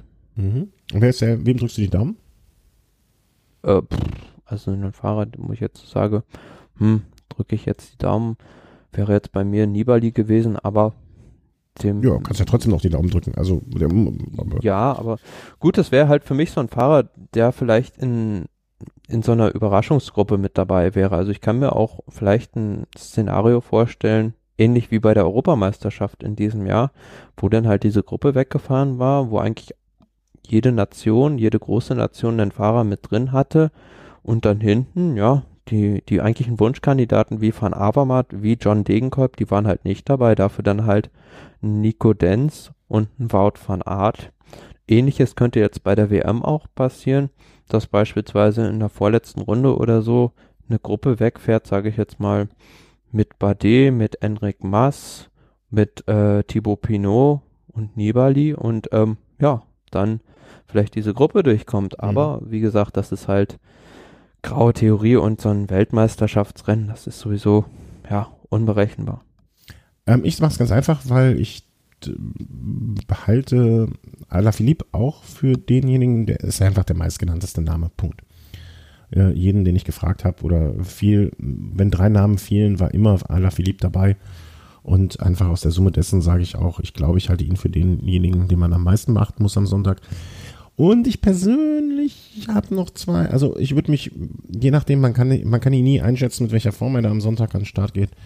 Äh, Valverde ist mit Sicherheit auch noch ein Fahrer, dem ich gerne die Daumen drücken würde. Und Primoz Roglic äh, auch, weil ich einen Bianchi, einen Bianchi auf dem Weltmeistertrikot, wann hat, äh, auf dem Weltmeisterpodest, wann hat man das letzte Mal gesehen? Das möchte mir jemand bitte mitteilen. Ähm, das würde mich auch echt freuen. Kann man so sagen. Ja, also wenn man jetzt beispielsweise mal bei den Wettanbietern die Quoten anguckt, ist ja immer noch Valverde der, der favorisierteste Fahrer, sage ich jetzt mal. Ah, okay. Also ich hätte auch da auf Alaphilippe äh, getippt, dass die es haben. ein Fahrer, den man natürlich also jetzt vielleicht nicht so im Fokus hat, aber da bei der Vuelta in der dritten Woche unheimlich stark dann war, aber Adam Yates, Mhm, ja. der, der, der sich scheinbar da erst in Form gefahren hat und dagegen bei Simon Yates glaube ich schon vielleicht eher so, dass er jetzt da den Spieß mal umdreht und dann vielleicht für seinen Bruder fährt. Kann ich mir, kann ich mir gut vorstellen und andererseits auch beide zusammen im Doppelpack einfach äh, schwieriger zu brechen, ne? also schwieriger zu berechnen sind. Ne? Also äh, wenn Simon jetzt geht, in der, aus einer entscheidenden Gruppe heraus am Ende des Rennens, dann muss man hinterher fahren.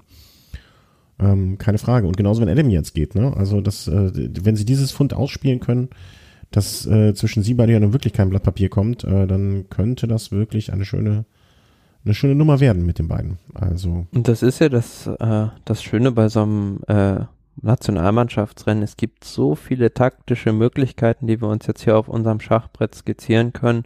Und ähm, die fahren ja ohne Funk. Das macht das Ganze ja nochmal spannender. Mhm. Ja, ja. Ich bin gespannt, ich bin erfreut.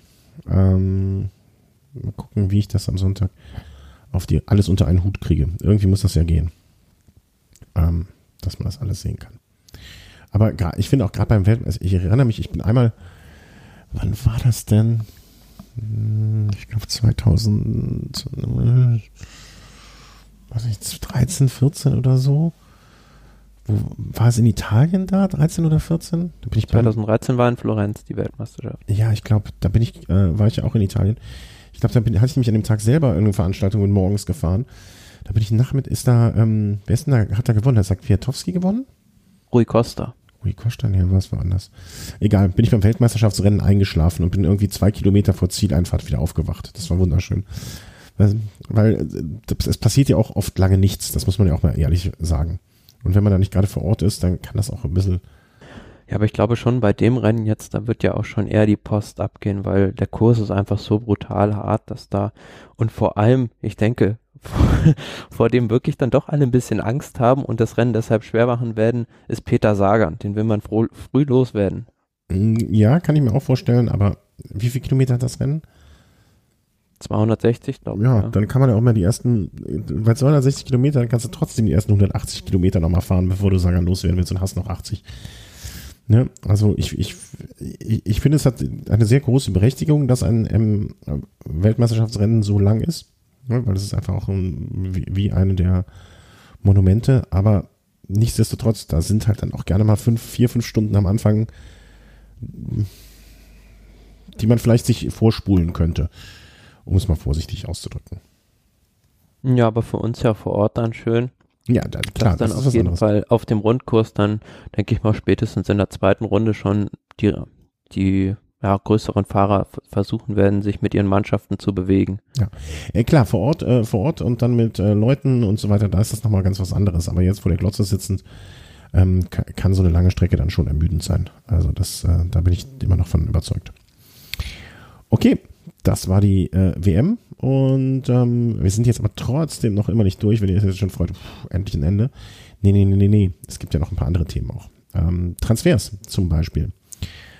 Ähm, hat, Toni Martin habe ich aber den Eindruck gehabt, hatten wir schon gesagt, oder? Dass der jetzt zu Lotto geht. Oder zumindest das hm, Gerücht hm, schon mal erwähnt. spekuliert worden halt, ja. aber jetzt wird es dann wohl bald offiziell werden, dass der die Mannschaft verlässt und im nächsten Jahr bei Lotto NL Jumbo fährt. Ähm, hat mich ein bisschen, also ich irgendwie, äh, ne, finde ich gut. Ich glaube, dass Katusha da irgendwie, irgendwie äh, ein ein, ein Haufen ist, der langsam aber sicher irgendwie auseinanderfällt in alle möglichen Richtungen. Wir hatten ja schon oft genug gesagt, dass wir gar nicht so, dass die rote Linie oder die Handschrift des Teams irgendwie nicht so richtig vorhanden ist. Und ähm, ich, ich glaube, bei Lotto äh, wird man sich über diesen Fahrer mit Sicherheit sehr freuen. Weil Toni Martin ist mit seinen Qualifikationen ja für jedes Team eine Bereicherung. Ähm, egal welche Rolle der auch äh, spielen wird. Äh, gute Entscheidung. Sowohl vom Team als auch von ihm, finde ich. Mm, ja, ist die Frage, welche Rolle er dann, dann da spielen wird. Mm, Tempobolzer. Tempobolzer, äh, Nachführarbeit. Ja, aber er wird ja mit Sicherheit, also ich kann mir schon vorstellen, dass er auch wieder sowas wie Paris-Roubaix anpeilen wird. Das reizt ihn mit Sicherheit schon nochmal, das irgendwie zu gewinnen. Mhm. Ja, klar, aber ich, ich sehe jetzt seine Rolle dann, also wahrscheinlich kriegt er so bei ein, zwei, drei Rennen äh, Freikarte und Unterstützung. Aber ähm, als Team würde ich sagen, ähm, und Lotto ist ja auch ein Team, was grundsätzlich auf Grand Touren mit ausgerüstet ist, äh, ausge, ausgerichtet ist, ne? Kannst du so, kannst du Tony Martin kannst du zu jeder Grand Tour einfach mal auf Verdacht mitnehmen. Weil selbst wenn er nur in der, in der, äh, in der Ebene Tempo machen sollte, selbst dafür ist er gut. Da kann, kannst du zwei, drei andere dann äh, zu Hause lassen und dann, er macht das. Also. Das stimmt, ja. Ne, also, da ist er gut für zwei. Und ähm, deswegen glaube ich, dass er für jedes Team irgendwie eine Bereicherung ist.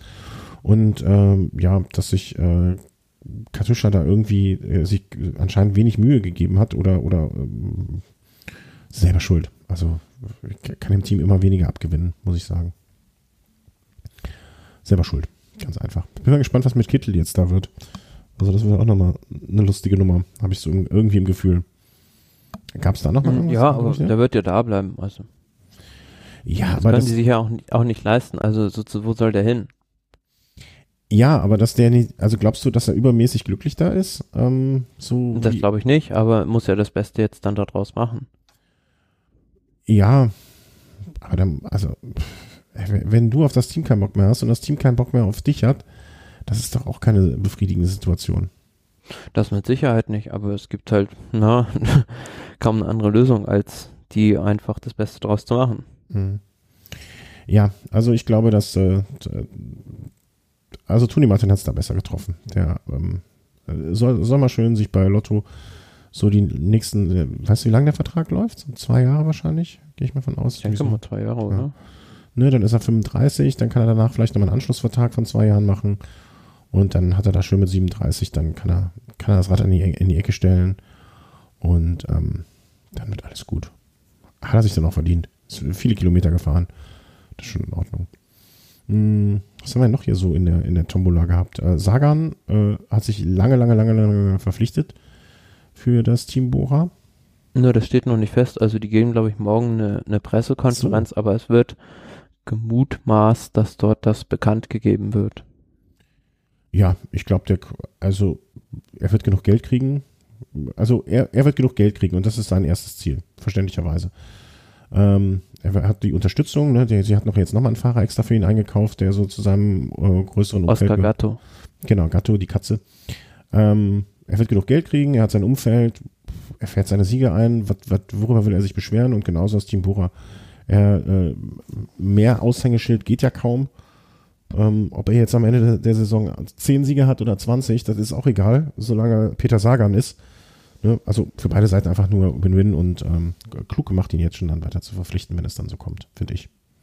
Ja, aber auch da dann die Frage, wie man dann im nächsten Jahr diese drei Top-Sprinter, Sam Bennett, Peter Sagan und ähm, Pascal Ackermann einsetzen wird.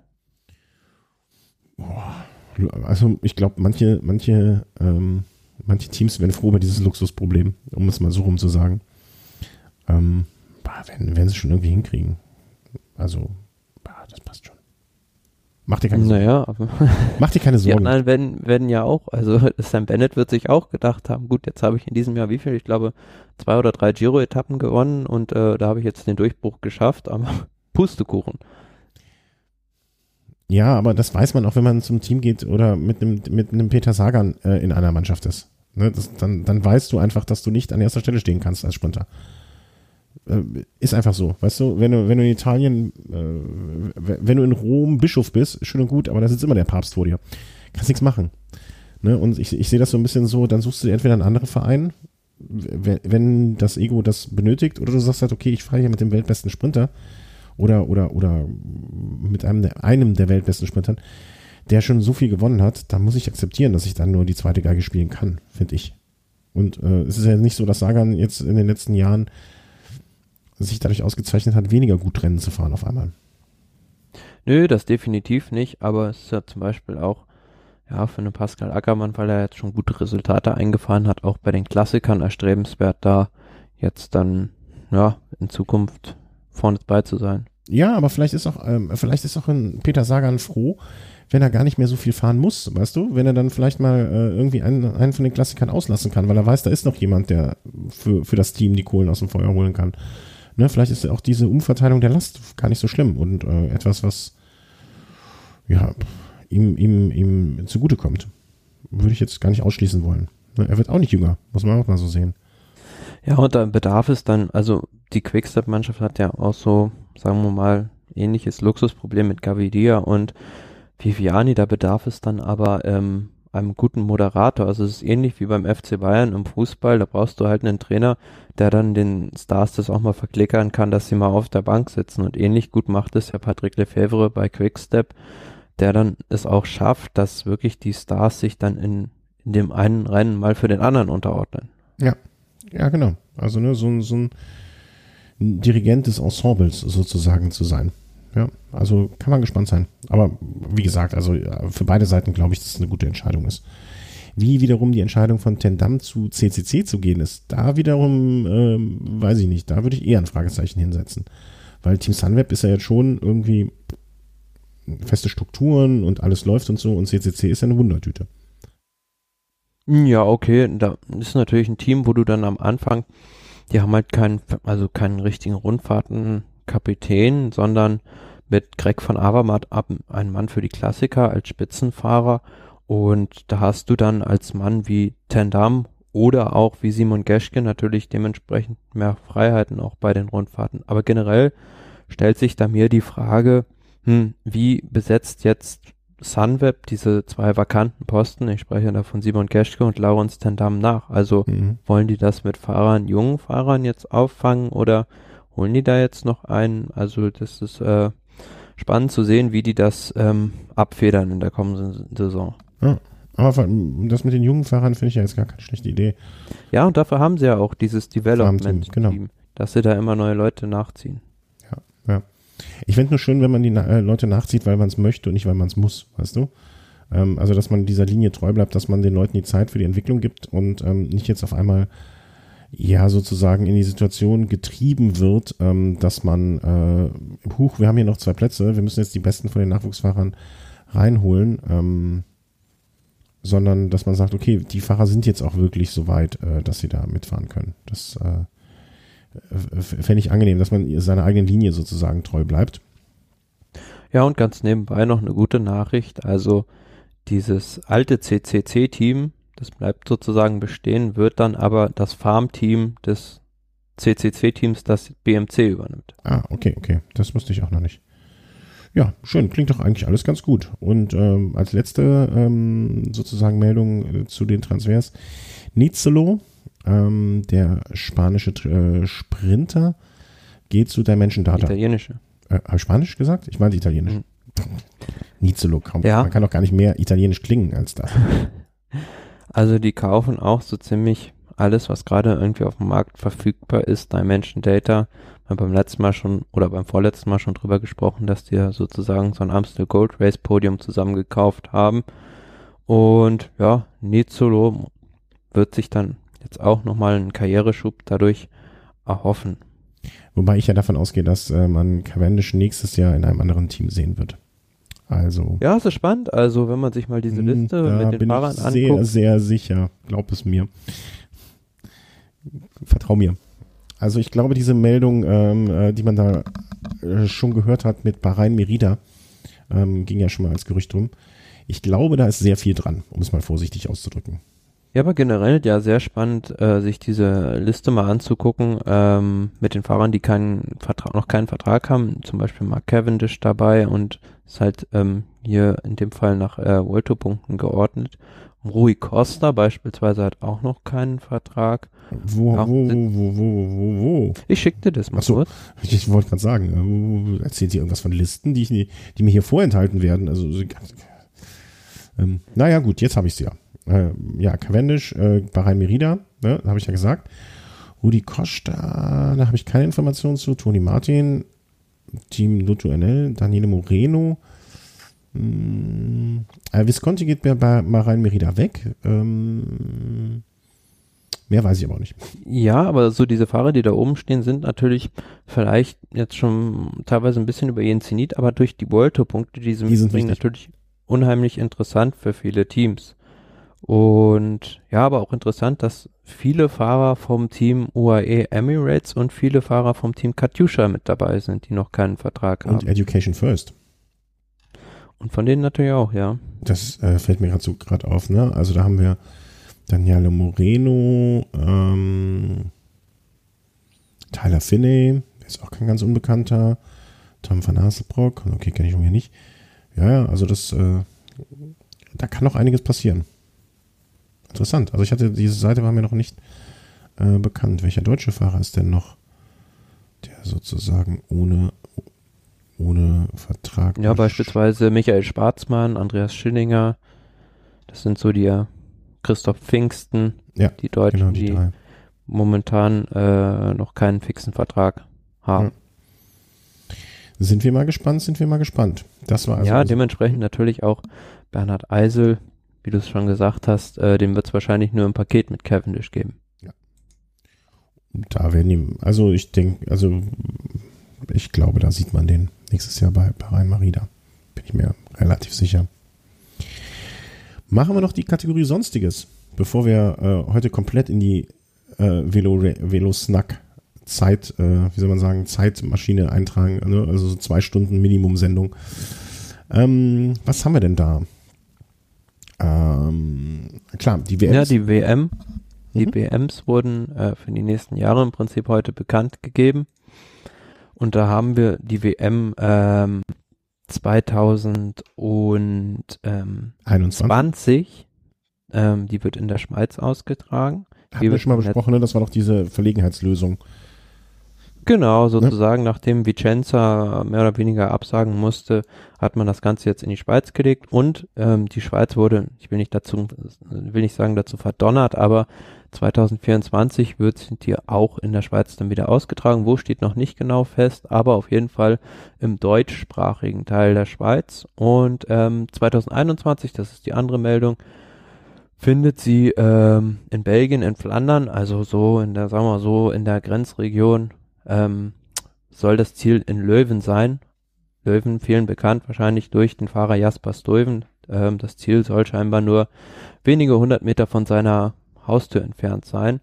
Aber ähm, Gucken wir mal, Park- wie weit das weg ist. Von uns. Ja, also also ja, also vom vom Großraum, sage ich jetzt mal Köln, Aachen, ist es mit Sicherheit jetzt nicht allzu weit weg. Da sehe ich doch einen Betriebsausflug auf uns zukommen, auf uns drei. Mhm. Das könnte durchaus sein. Das wird ein rauschendes Fest. Köln, Löwen, 186 Kilometer. Spielen wir Schnick, Schnack, Schnuck, wer zurückfährt. Nö, das ist ja, also das, äh, das ist ja eine machbare Geschichte. Ähm, sehr schön. Also, äh, ich Ja, und es wird ja eingetragen. wird gemutmaßt, dass das Ganze ähm, so ähnlich wie der Parkour, ja, von so einem Ardennen-Klassiker ähnlich des Pfeil von Brabants ist. Also ähm, wohl eher weniger Kopfsteinpflaster, sondern dann doch eher diese fast schon wallonischen Anstiege. Wenn du da eine WM machst und es nicht so machst, wie, also alles andere macht keinen Sinn, finde ich. Muss man einfach so sagen. Wenn du in, in Flandern, ähm, wie heißt das, äh, wenn du nach Rom gehst, machst wie die Römer.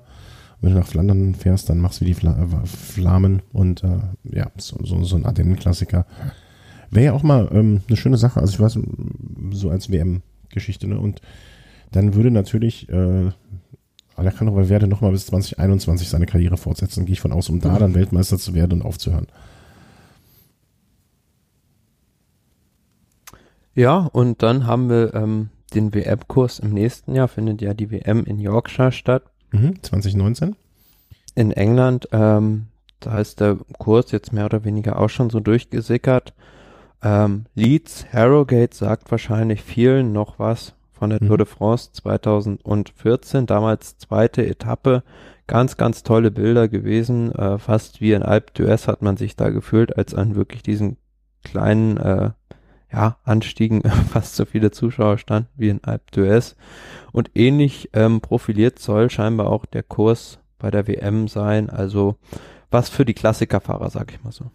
Wenn man sich dieses Bild anschaut, im ersten Moment ist es, also ich bin auch blöd, muss man ja auch sagen, aber ich habe im ersten Moment echt lange gebraucht, bis ich gerafft habe, was, was das alles zu bedeuten hat.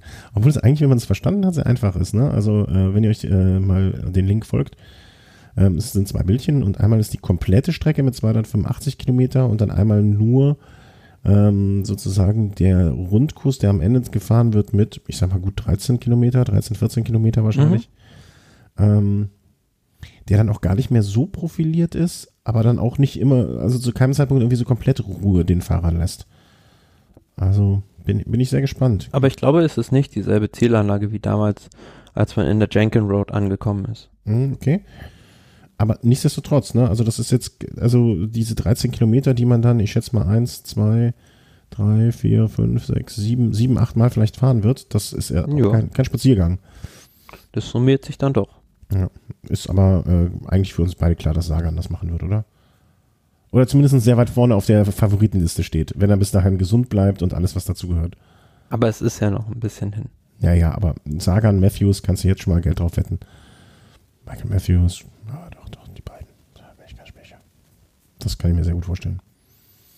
Mannschaftszeitfahren Mixed Teams. Das ist etwas, wo wir ja ganz am Anfang der Sendung schon drüber gesprochen haben.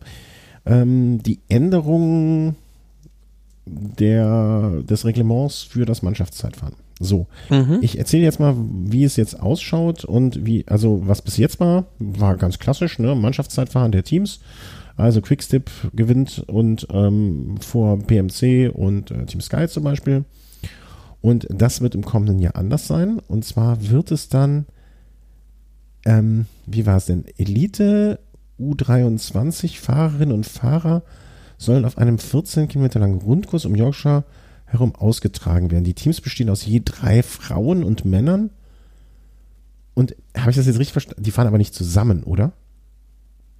Ähm, ja, also es ist halt ein Frauen und Männer bestehendes Team. Ja. Und es ist ähnlich, also ich weiß nicht, ob du dich im Wintersport ein bisschen auskennst, aber beim Biathlon gibt es ja auch diese Mixed-Staffel sozusagen. Biathlon, die haben Waffen. Waffen, ich bin gegen Waffen, keine Ahnung, weiß ich nicht. ja, aber das sind dann wirklich Mixed-Teams. Also, ich, ich, ich wiederhole das nochmal für die Dummen. Im kommenden Jahr wird es also so sein, dass Maximilian Schachmann, Toni Martin und Jascha Sütterlin mit Lisa Klein, Lisa Klein, Trixi Worak und äh, Micke Kröger zu sechst am Start stehen und Gas geben. Ja, also so wie ich es dann ähm, verstanden habe, also Teams, die je zur Hälfte aus Frauen und Männern bestehen. Das ist doch der größte Schwachsinn, den ich je gehört habe. Ich hatte das komplett anders verstanden. Ich hatte das nämlich jetzt, also jetzt, wo ich es hier so sehe, ne, also ich hatte mich nicht so dezidiert damit beschäftigt. Ich dachte, es gibt quasi ein Mannschaftszeitfahren der Herren. Ja, mhm. also dann hätten jetzt drei oder vier Herren, deutsche Herren in einer Mannschaft gestartet. Und dann hätte es äh, sozusagen vielleicht, keine Ahnung, 20 Teams wäre gestartet. Der erste hätte 20 Punkte, der zweite 19 und so weiter und so fort. Und dann hätte es das gleiche nochmal für Frauen gegeben. Und man hätte dann einfach die Punkte addiert und bei Punkte Gleichstand die Zahlen, äh, die Zeiten, oder man hätte einfach die Zeiten addiert. Und das Team mhm. mit der geringsten Zeit hätte gewonnen. Aber dass die jetzt in einem Team zusammenstanden, das ist ja ganz großer Kokolores. Ja, also da wird man sehen, wie sich das also ähm, so macht.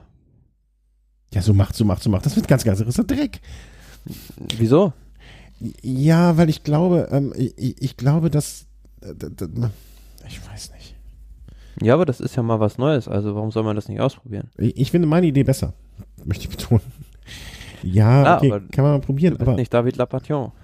Ja, äh, ja leider sage ich gerade im Moment. Also das ganze Jahr über sage ich gut so, aber im Moment, ja klar, kann man ausprobieren. Okay, sehe ich ein, aber ähm, also ich hätte die andere Lösung besser gefunden, also dass man die besten deutschen Zeitfahrerinnen und Zeitfahrer und meinetwegen auch die U23, das ne, hätte man ja auch immer 3-3-3 ähm, und, mhm. und das dann addieren. Das hätte ich, glaube ich, vernünftiger gefunden, weil ich finde, diese Mischung, ne, wie, wie macht man, wie fährt man die Ablösungen dann und so weiter, solche Nummern.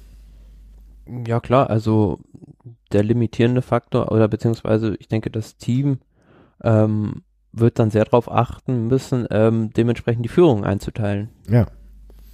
Und Toni Martin wird die ganze Zeit dann, äh, was jetzt überhaupt, ne, also ich möchte jetzt gar nicht irgendwie negativ den Damen gegenüber eingestellt klingen, ne, also auf gar keinen Fall.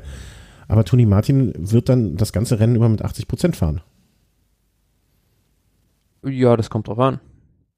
Naja, man hat das, also ich erinnere mich noch sehr an das äh, Olympia, was war es, vier, vier Kilometer, äh, ich kann mich bei Bahn nicht so gut aus, aber ich kann mich erinnern, es gibt einen Vierer Zeitfahren. 4000 Meter Verfolgungsrennen oder was? Nee, ähm, wenn die zu viert viermal, äh, weiß nicht, was, fünf Der? Bahnvierer. Ja, der Bahnvierer, genau.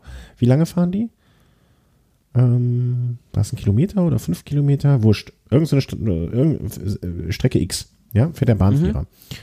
So, und da hab ich, hat man es einfach gesehen, dass ähm, eine Fahrerin vorne weggefahren, also eine Fahrerin hat am Ende alleine die Führungsarbeit geleistet und hinten sind, ist eine nach der anderen weggefahren, äh, weggefallen. Und wenn Toni Martin auch nur mit 90 Prozent die ganze Zeit fährt, wird mit Sicherheit werden äh, von den drei Tagen, wird ich würde es mir nicht wünschen, aber es würde mich nicht überraschen, wenn die drei Damen einfach wegfallen. Auch wenn er die ganze Zeit alleine vorne mit 90 Prozent führt. Und das finde ja, ich auch nicht schlimm. Ja die Frage, wie viel, wie viel Fahrer, also der wievielte dann im Ziel gewertet wird. Ja, aber das macht es ja noch schlimmer. Ne? Wenn man 90 Prozent die, äh, sagen wir mal, die vierte Fahrerin oder die, die fünfte Fahrerin gewertet wird, dann muss der ja hm. vorne noch mehr die Handbremse anziehen.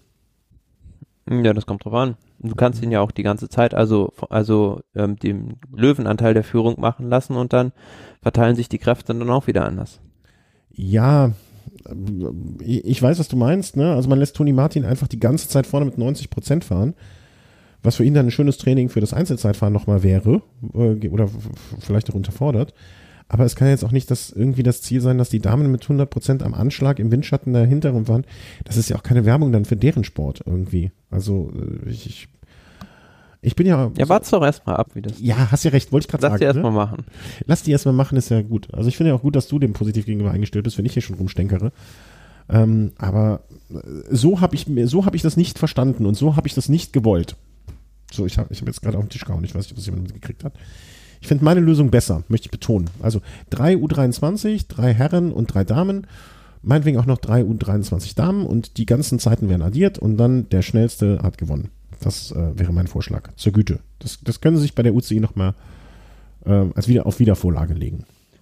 Man könnte natürlich auch so ein Verfolgungsrennen im Mannschaftszeitfahren machen, nachdem man vorher einen anderen Wettbewerb ausgetragen hat, wie bei der Hammer Series. Ja, meinetwegen auch das, aber die Vermischung wertet meiner Meinung nach den Damensport ein bisschen ab und den Herrensport, ähm, der wird nicht ausgereizt. Aber es, du hast ja recht, warten wir mal ab, was da kommt. Ähm, ich, nichts Gutes, wie ich befürchte, aber ich lasse mich gerne eines Besseren belehren.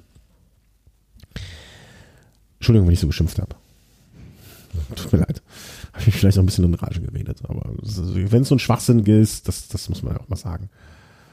Würde mich interessieren, äh, äh, es würde mich mal interessieren, wenn, ob irgendein Hörer jetzt direkt von aufgestanden ist, als er das Konzept gehört hat und geschrien hat, hurra, darauf haben wir gewartet. Habe ich zu sehr geschimpft? Nein, oder? Nein. Giro. Naja. Gehen wir zum Giro rüber, 2019, endlich was Schönes, ein Start in Bologna. Hatten, war das, ähm, hat mir nicht gesagt, ein Bergzeitfahren? Ach ja, das ja, war, ne? sowas ähnliches. Also ähm, nur die, also die Strecke ist ja jetzt bekannt gegeben worden schon von einigen Etappen. Und ähm, ja, der Auftakt, wie wir schon gesagt hatten, also ist jetzt kein reines Bergzeitfahren, wie wir es schon, wie es vorher mal spekuliert wurde, es sind dann doch 8,2 Kilometer. Und ja, es geht ähm, im Prinzip auf dem Parcours des Giro dell'Emilia, wie wir es schon gesagt haben, ähm, hoch zu Santuella, Santuario della Beata Vergine di San Luca, also dem Heiligtum der allerseligsten Jungfrau von, vom heiligen Lukas. Also das ist so eine Wallfahrtskirche. Das sind dann zum Schluss nochmal, ja, ähm, so gut, sagen wir mal, zwei, zwei Kilometer mit fast zehn Prozent im Stück, aber zuvor ist es dann halt sechs Kilometer flach. Mhm. Also ein bisschen anders als wir ähm, auch schon die Spekulationen, die wir aufgegriffen hatten. Aber dafür dann das ähm, Einzelzeitfahren, was auf der elften Etappe stattfinden wird, wurde jetzt auch schon bekannt gegeben. Nach San Marino von Riccione aus sind 34,7 Kilometer, davon im Prinzip 22,2 flach bis zur zweiten Zwischenzeit und der Rest ist dann im Prinzip ja ein Bergzeitfahren, kann man so Okay. sagen. Was beabsichtigt man da beim Giro? Wem will man es schwer machen? Mit äh, so, so, ich sag mal, zwei berglastigen Zeitfahren schon am Anfang, oder was heißt schon am Anfang, aber äh, in der ersten Giro-Hälfte.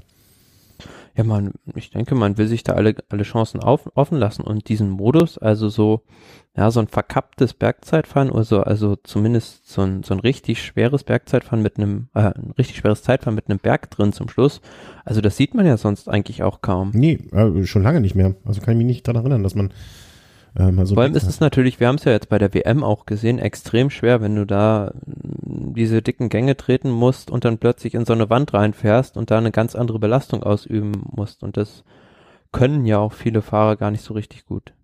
Wird es wahrscheinlich auch einen Radwechsel geben, ne? Wenn man, wenn man das darf. Also es ist ja auch immer gerne mal, äh, mal erlaubt und wieder Es kommt drauf an. Also ähm, wir haben es ja beispielsweise 1997, gut, das ist jetzt schon lange her, äh, gesehen bei diesem Zeitfahren rund um Saint-Etienne. Da haben ganz viele Fahrer auch damals ähm, ihr Fahrrad nach dem Anstieg gewechselt. Mhm. Und ähm, ja, aber danach war es doch nochmal. Also, ich, wo war das denn? Kann mich nicht mehr erinnern. Bei irgendeiner ähm, Veranstaltung, wo es gewechselt Aber kann ich Ja, das gab es ganz oft, aber mir fällt gerade kein anderes Nee, Beispiel. nee, genau. Also, aber auch sonst, ne, dass man äh, auf einmal am Ende nochmal auf dem Bergrad gefahren ist, weil da war ja auch der Motor dann eingebaut oder nicht mehr eingebaut. Ähm, äh, erinnere ich mich an einen Herrn aus Ita äh, Spanien mit den Schnitzeln. Ähm, aber ähm, ist das überhaupt erlaubt im Moment? Also das ist ja auch immer wieder diese Geschichte mit dem äh, Wechseln des Rades, erlaubt oder nicht erlaubt. Ja, Ähm, natürlich, warum sollte es nicht erlaubt sein? Du, pff, die haben sich schon die komischen Sachen ausgedacht, was sie auf einmal verboten haben. Also was ist der Sinn davon, dass man ein Fahrrad eines äh, Nicht-Teamkollegen äh, Vorderrad nicht nehmen kann? Also da würde mich jetzt ein Verbot an dieser Stelle auch nicht überraschen. Ja, du darfst natürlich nicht das Fahrrad wechseln und dann das von einem anderen, äh, von einem Mann von einem anderen Team nehmen. Das ja, klar. Es ging mir nur darum, ein Beispiel zu bringen für eine unsinnige äh, Regel. Also weißt du? Also, Ja, logisch. Ja. ne, also da, da, dass sich da irgendjemand sowas ausdenkt, äh, halte ich für nicht, nicht ausgeschlossen, um es so rum zu sagen. Nö, Ja. nö, aber die werden dann, das wird schon dann äh, möglich sein, da dementsprechend zu wechseln.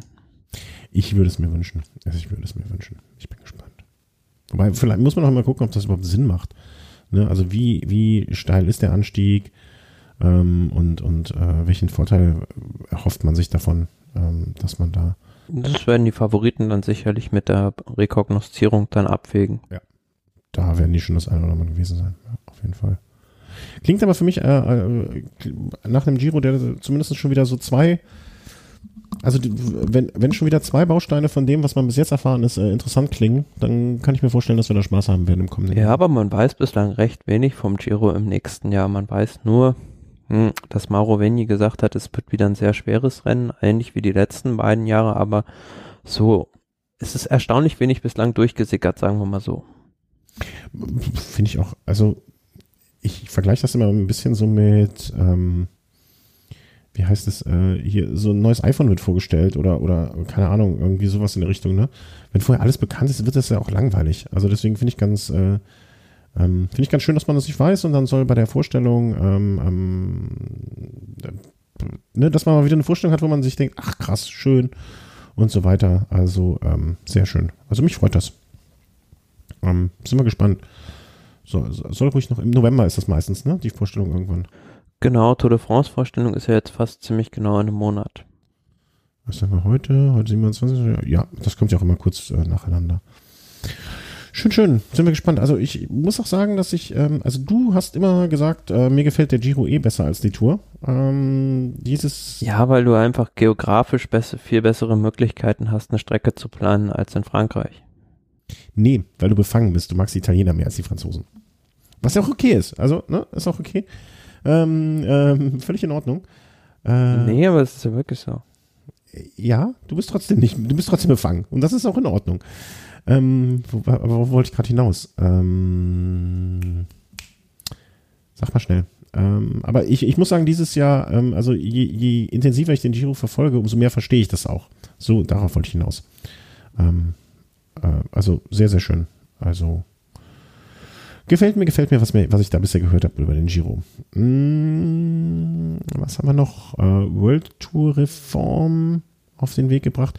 Das war aber jetzt nicht so der allergrößte Wurf, oder? Also da hat man, äh, was ich so mitbekommen habe. Was heißt nicht der allergrößte Wurf? Zumindest hat man einen Konsens gefunden zwischen Weltverband und den äh, involvierten Parteien, sprich den Teams und sich ähm, ja dementsprechend einigermaßen auf ein neues ähm, Radsport-Gesamtpaket einigen können, was ab dann ähm, schrittweise, glaube ich, 2020 dann in Kraft treten soll. Aber ich sag mal, die, diese, ähm, alles, was der, was die UCI und was da, ich sag mal, an den Tischen verhandelt wird, ne? Mhm. Das hat das uns Radsportlern oder Radsportfans, die da am Straßenrand stehen oder die es im, im Fernsehen verfolgen, die vielleicht hier im Podcast darüber sprechen, wie viel hat das jemals an unserem, an unserer Eu Euphorie, an unserer Begeisterung ge gebremst oder uns was also ich finde immer, pff, das, das beeinflusst doch jetzt nicht so viel von dem, wie wir verfolgen, oder? Schon nicht, aber für die Teams und äh, für die Beteiligten ist es natürlich enorm wichtig und ähm, das große Problem, was man ja aus ja, Außenbetrachtersicht im Radsport hat, dass die Tour de France äh, sehr viel Gewicht hat und der Rest wenig Bedeutung und dementsprechend muss man halt versuchen, diese anderen Rennen aufzuwerten und das versucht man ja jetzt mit dieser neuen World Tour Mhm, Reform. mhm. Ja, ähm, also alle, ich sag mir immer bei solchen Sachen, ähm, im Gegensatz zu äh, irgendwelchen komischen Veranst äh, Rennen, die neu ähm, kreiert werden, die keinen Sinn machen. Ähm, klar, ne, wenn das jetzt für den Radsport was Gutes ist, dann freue ich mich dafür, aber das, das tangiert mich als Fan jetzt wenig. Ne? Also wenn es für die Fahrer was Gutes bedeutet, wenn es zum Beispiel sowas wie Mindestgehaltserhöhung gibt oder Beschränkung der Renntage, wenn man möchte, oder, oder, oder. Ne, das ist ja auch alles gut, ne? Nach Übereinkunft, ich sehe gerade Reduzierung der Teams in der ersten Liga von 18 auf 15. Ja, wenn das für die Lizenzen äh, dann besser wird, ne, in 27 Fahrern, was künftig zwischen 27, eine Teambegrenzung, aber ne, eine Deckelung der Budgets oder so. Also es gibt ja noch viele Sachen, die man da trotzdem auch noch zusätzlich angehen könnte. Ja, aber ja? wenn es halt, so wie ich das jetzt sehe, ist das so ein bisschen eine Rückkehr zum alten Weltcup-System auch, was ich im Prinzip sehr begrüße, mhm. wenn es da halt sozusagen im Rennen noch ein weiteres Rennen gibt. Also sozusagen was, womit sich auch der neutrale Fan, wo der halt sieht, okay, da gibt es so ein Trikot oder eine Wertung, um die halt bei diesen Rennen gekämpft wird, was das, was dem ganzen Wiedererkennungswert gibt. Mhm. Dann muss man das aber auch klar und präsent genug erklären. Und das finde ich manchmal. Ähm, ist ja ganz einfach. Also das, also so wie ich es jetzt verstanden habe, ist das dann so eine Serie aus Eintagesrennen, also alle Monumente plus 15 weitere Rennen und ähm, dementsprechend der Sieger, ähm, der also die meisten Punkte in diesen Rennen sammelt, der ist der Sieger des Ganzen. Mhm. Ja, aber da hat man ja auch die, die Gesamtwertung, nur die UCI-Wertung, ähm, die jetzt, äh, da, ne, also ich finde sowas immer problematisch, wenn es nicht, weißt du, uns wir beschäftigen uns. Ja, aber wahrscheinlich denkst du, denkst du nicht weit genug zurück. Also damals, als es noch den Weltcup gab, also das, das wusste ja jeder, also der zumindest ein bisschen was mit Radsport zu tun hat, ähm, wusste, worum es da geht. Mhm. Das, das meine ich ja, darauf will ich hinaus. Äh, der genug vom Radsport verstanden hat, ne? Oder, oder es genug verfolgt. Ja, aber dann muss man es den Leuten auch gut genug erklären, wenn es dann umgesetzt wird. Ne? Und das würde mich freuen, wenn, wenn das dann auch passiert. Also dann, dann, dann alles cool, dann alles super, dann freue ich mich äh, äh, darauf. Aber ich, ich lasse das jetzt erstmal ähm, sozusagen auf uns zukommen. Bin gespannt. Warten wir mal ab. Aber wenn du das gut findest, dann bin ich da, dann stehe ich da auch positiv hinter. ja, also die Eckpunkte sind ja so grob gesagt, also dass dann ähm, die Lizenzen für die Pro Tour Teams, also für die World Tour Teams besser gesagt, für drei Jahre dann vergeben werden. Es gibt dann drei Rennklassen, einmal die UCI World Tour, also die erste Liga, die zweite Liga sozusagen, die es jetzt gibt, heißt dann UCI Pro Series und die dritte Liga dann UCI Continental Circuits. Und ähm, ab 2020 müssen dann auch alle World Tour Teams an allen World Tour Rennen halt teilnehmen. Mhm, okay. Und ähm, ja, was gibt's noch Wichtiges zu sagen? Ähm, das, eine wichtige Änderung ist dann auch noch, dass die zwei bestplatzierten Teams ähm, Pro Series, halt der zweiten Liga, ähm, ein Startrecht bei den Grand Tours erhalten. Okay. Das finde ich zum Beispiel eine ganz sinnvolle Regelung. Es gibt ja jetzt für den Giro schon, dass der Sieger der Coppa Italia, also dieser italienischen Rennserie, kriegt automatisch eine Wildcard für den Giro. Mhm. Ja, aber das sind halt alles so Sachen, ähm, ähm, ähm, die muss man den Leuten erklären. Das verstehst du. Du erklärst es mir und ich verstehe es, aber wie viele von den Leuten, äh, frag mal, Macht ihr nicht, würde ich auch nicht machen, aber frag mal, wie viele Leute da am, Son am Son Samstag, Sonntag am Straßenrand das alles verstehen und wissen.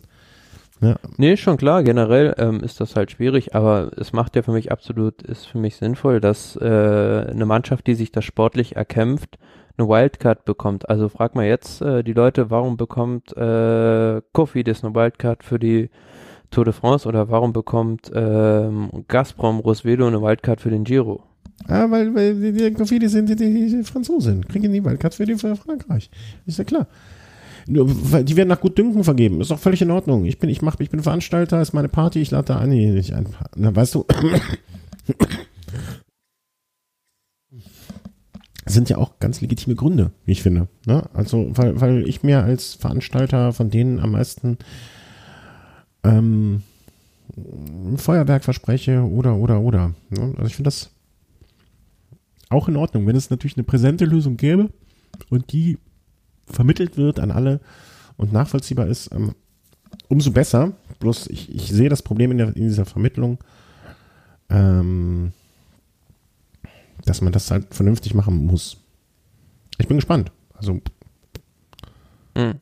Ähm,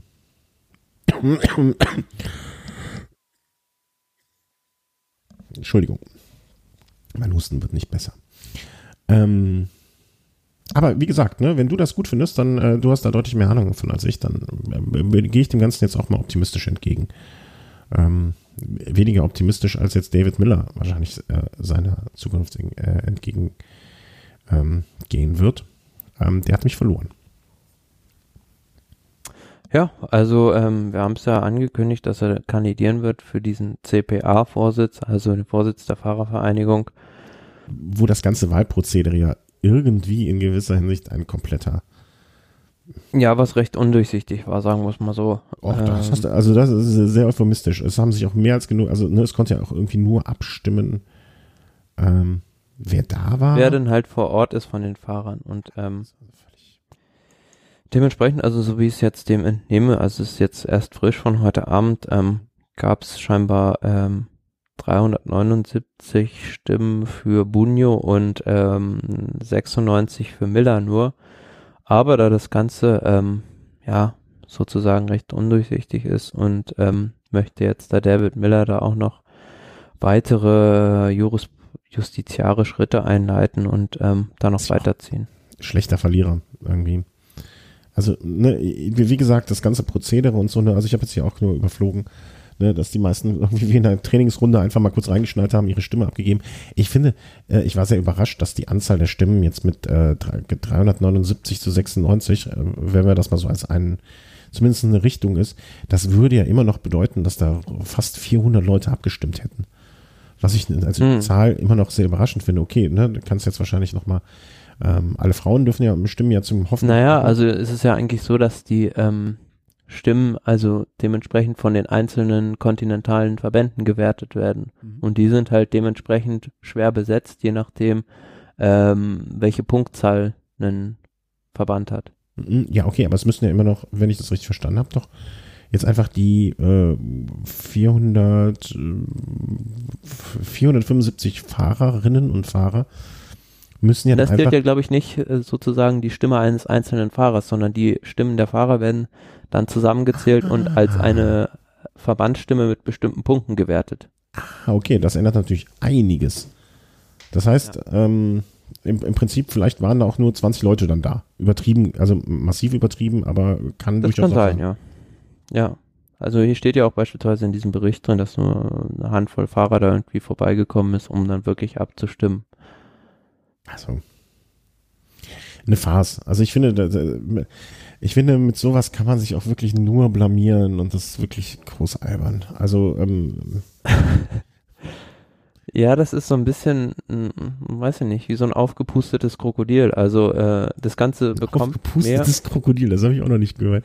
Bekommt mehr Wert äh, oder mehr Publicity, als es eigentlich wert ist. Also dieser Posten irgendwie. Also was ja, aber jetzt dieser CPA-Vorsitz, als wäre das irgendwie äh, der Präsident der USA. Ja, und vor allen Dingen, ähm, ähm, ähm, es bekommt ja auch keinen guten Wert irgendwie, ne? Also es ist ja jetzt nicht irgendwie. Nee, man hört nur negativ. Ja, man hört nur Dreck darüber. Ähm, ne? Das ganze Wahlverfahren wird mit Dreck beworfen. Ähm, der Verlierer fängt hinterher noch an rumzunölen und zu klagen. Also da ist wirklich nichts an dieser Wahl gut. Nichts ist gut gelaufen. Nö, und auch für Gianni Bunyo, der verliert da auch mehr oder weniger sein Gesicht dadurch, dass ja, total man den jetzt da irgendwie als aristokratischen Funktionär nur noch immer Gedächtnis behält und David Miller, da haben wir uns ja beim letzten Mal schon gefragt, also ähm, warum ist der jetzt so wild aus auf diesem Posten? Keine Ahnung, eine Frau, die nervt zu Hause. Ich weiß es nicht. Also ähm, äh, ganz komisch, ganz, also die sollen das Ding am besten irgendwie abschaffen oder, oder nicht abschaffen, aber ich, ich erinnere mich beim letzten Mal, habe ich dann noch die Webseite von denen besucht, wo irgendwie drauf stand, äh, irgendwie äh, under construction seit irgendwie, keine Ahnung, drei Jahren oder irgendwie so ein Dreck. Ähm, die sollen das Ding nicht abschaffen, aber die sollen das einfach mal, dieses komplette Verfahren ähm, auf, auf neue Beine stellen oder auf gesunde Beine oder gesunde Füße und ähm, weißt du, das, das hätten die direkt mal mit ihrer ganzen Reform und so mit angehen sollen und einfach äh, Neustart und vernünftiges Wahlverfahren. Meinetwegen hätten die einfach sagen sollen, alle Fahrer, die da sind, können eine Stimme abgeben. Punkt. Das wäre dann immer noch was. Äh, Oder man macht einfach so einen Posten, dass es automatisch einen Fahrer haben muss. Weil es macht ja viel mehr Sinn, dass halt einer, ein Fahrer, die Interessen der Fahrer vertritt und nicht einer, der ja, außen vor ist und eigentlich gar nicht mehr weiß, was im Peloton abgeht. Und es, es kann ja auch nicht so schwer sein, die, die, die irgendwie, ähm, keine Ahnung, so ein, so ein, so ein Online-Demokratie-Tool zu entwerfen. Liquid Democracy gab schon vor zehn Jahren. Ne, dass jeder Fahrer irgendwie, die, die haben, die müssen ja auch ihre Whereabouts da irgendwie ausfüllen. Mhm. Dann können sie auch einmal im Jahr irgendwie da eine Stimme abgeben. Also es kann ja auch nicht so schwer sein, da irgendwas zu bauen. Ähm, und äh, an der Intelligenz der Fahrer kann es an dieser Stelle dann hoffentlich auch nicht mangeln. Also nicht eine schöne Nummer. Hat sich der Radsport mal wieder nicht mit Ruhm bekleckert. Was will man machen? Was will man machen? Ähm, naja, hoffen wir einfach mal, dass wir uns äh, mit dieser Sendung nicht äh, zumindest ein bisschen mit Ruhm bekleckert haben, auch wenn ich geschimpft habe und äh, stimmlich nicht ganz da bin. Ähm, aber zumindest Thomas mit Fachwissen geglänzt hat. Ähm, das war's, oder? Gibt es da irgendwie äh, was wir noch so, so machen können? Mm, nee, im Prinzip haben wir jetzt alles auf der Agenda hier abgearbeitet, was wir seit der letzten Sendung so angesammelt hatten. Und ja, dann freuen wir uns jetzt alle auf, auf die nächsten Tage bei der Weltmeisterschaft. Genau. Ich wünsche euch ganz, ganz, ganz immens viel Spaß am Sonntag. Äh, grüß mir den Langen. Und ähm, wie gesagt, ne, der Auftrag gilt noch. Einmal möchte ich hier Wilhelm auf der Straße irgendwo sehen. Da. Ne, dann, dann wissen auch die anderen Leute, wo ihr, ne, wenn sie euch suchen, wo ihr seid. Wir geben unser Bestes. Das weiß ich, das weiß ich. Nichts anderes erwarte ich von euch und nichts anderes reicht dafür. Ähm, ja, habt ganz viel Spaß. Äh, Hörern, wie gesagt, wenn ihr vor Ort seid, ich weiß es, glaube ich, von Markus, ähm, dass er auch da sein wird. Also nicht Markus, unser, unser Markus, sondern von einem Markus. Äh, kann ich mir sehr gut vorstellen. Äh, dann äh, lauf mal hoch und grüßt die Jungs von mir und guck, guck, guck mal, ob die sich auch benehmen. Ja, also möchte ich auch Hörer, die euch sehen, wie ihr wieder rumwege lagernd und dass der Chris irgendwelche Fahrer vom Rad holen will, die seinen Valverde gefährden, ne? das, ähm, das verhindern. Nee, habt ganz viel Spaß und ich freue mich jetzt schon ähm, auf euren Bericht, beziehungsweise auf das, was du mir hinterher erzählen wirst. Vielleicht kannst du den Chris verpflichten, dass der mit dabei ist, macht einfach mal einen Termin zu zweit aus und ich geselle mich schon dazu. Das mhm. wäre doch eine Nummer. Und äh, euch Hörern danke ich wie immer ähm, für eure Aufmerksamkeit, für euer Zuhören, ähm, für alle Spenden, die wir bekommen haben ähm, über, ähm, ja, über das ganz normale Bankkonto, über Patreon, über PayPal, ähm, über die Amazon äh, Bestell, das Bestellformular auf unserer Seite. Auch da kriegen wir mal einen kleinen Anteil. Das ist aus irgendwelchen Gründen deutlich weniger geworden, weil Amazon da irgendwas geändert hat. Aber das ist ja wurscht. Ähm, also Hauptsache, äh, nein, nicht Hauptsache, sondern äh, schön, dass wir überhaupt was dafür bekommen von euch oder von Amazon. Also schön, dass die, nein, andersrum, dass die Möglichkeit geben. Und ähm, ja, vielen, vielen, vielen herzlichen Dank euch für eure Unterstützung und dann machen wir mal so weiter. Am nächsten Montag, glaube ich, gibt es einen Velo Race und äh, da gucken wir, äh, Velo Snack und da gucken wir mal, äh, wie wir das irgendwie gedeichselt kriegen, dass wir da vielleicht auch mal wieder einen Livestream und einen Chat machen. Also, wenn ihr das möchtet, freut euch drauf, dann macht euch einen Knoten für Montag ins Taschentuch. Und noch eine schöne Restwoche und ein schönes Wochenende. Tschüss. Tschüss.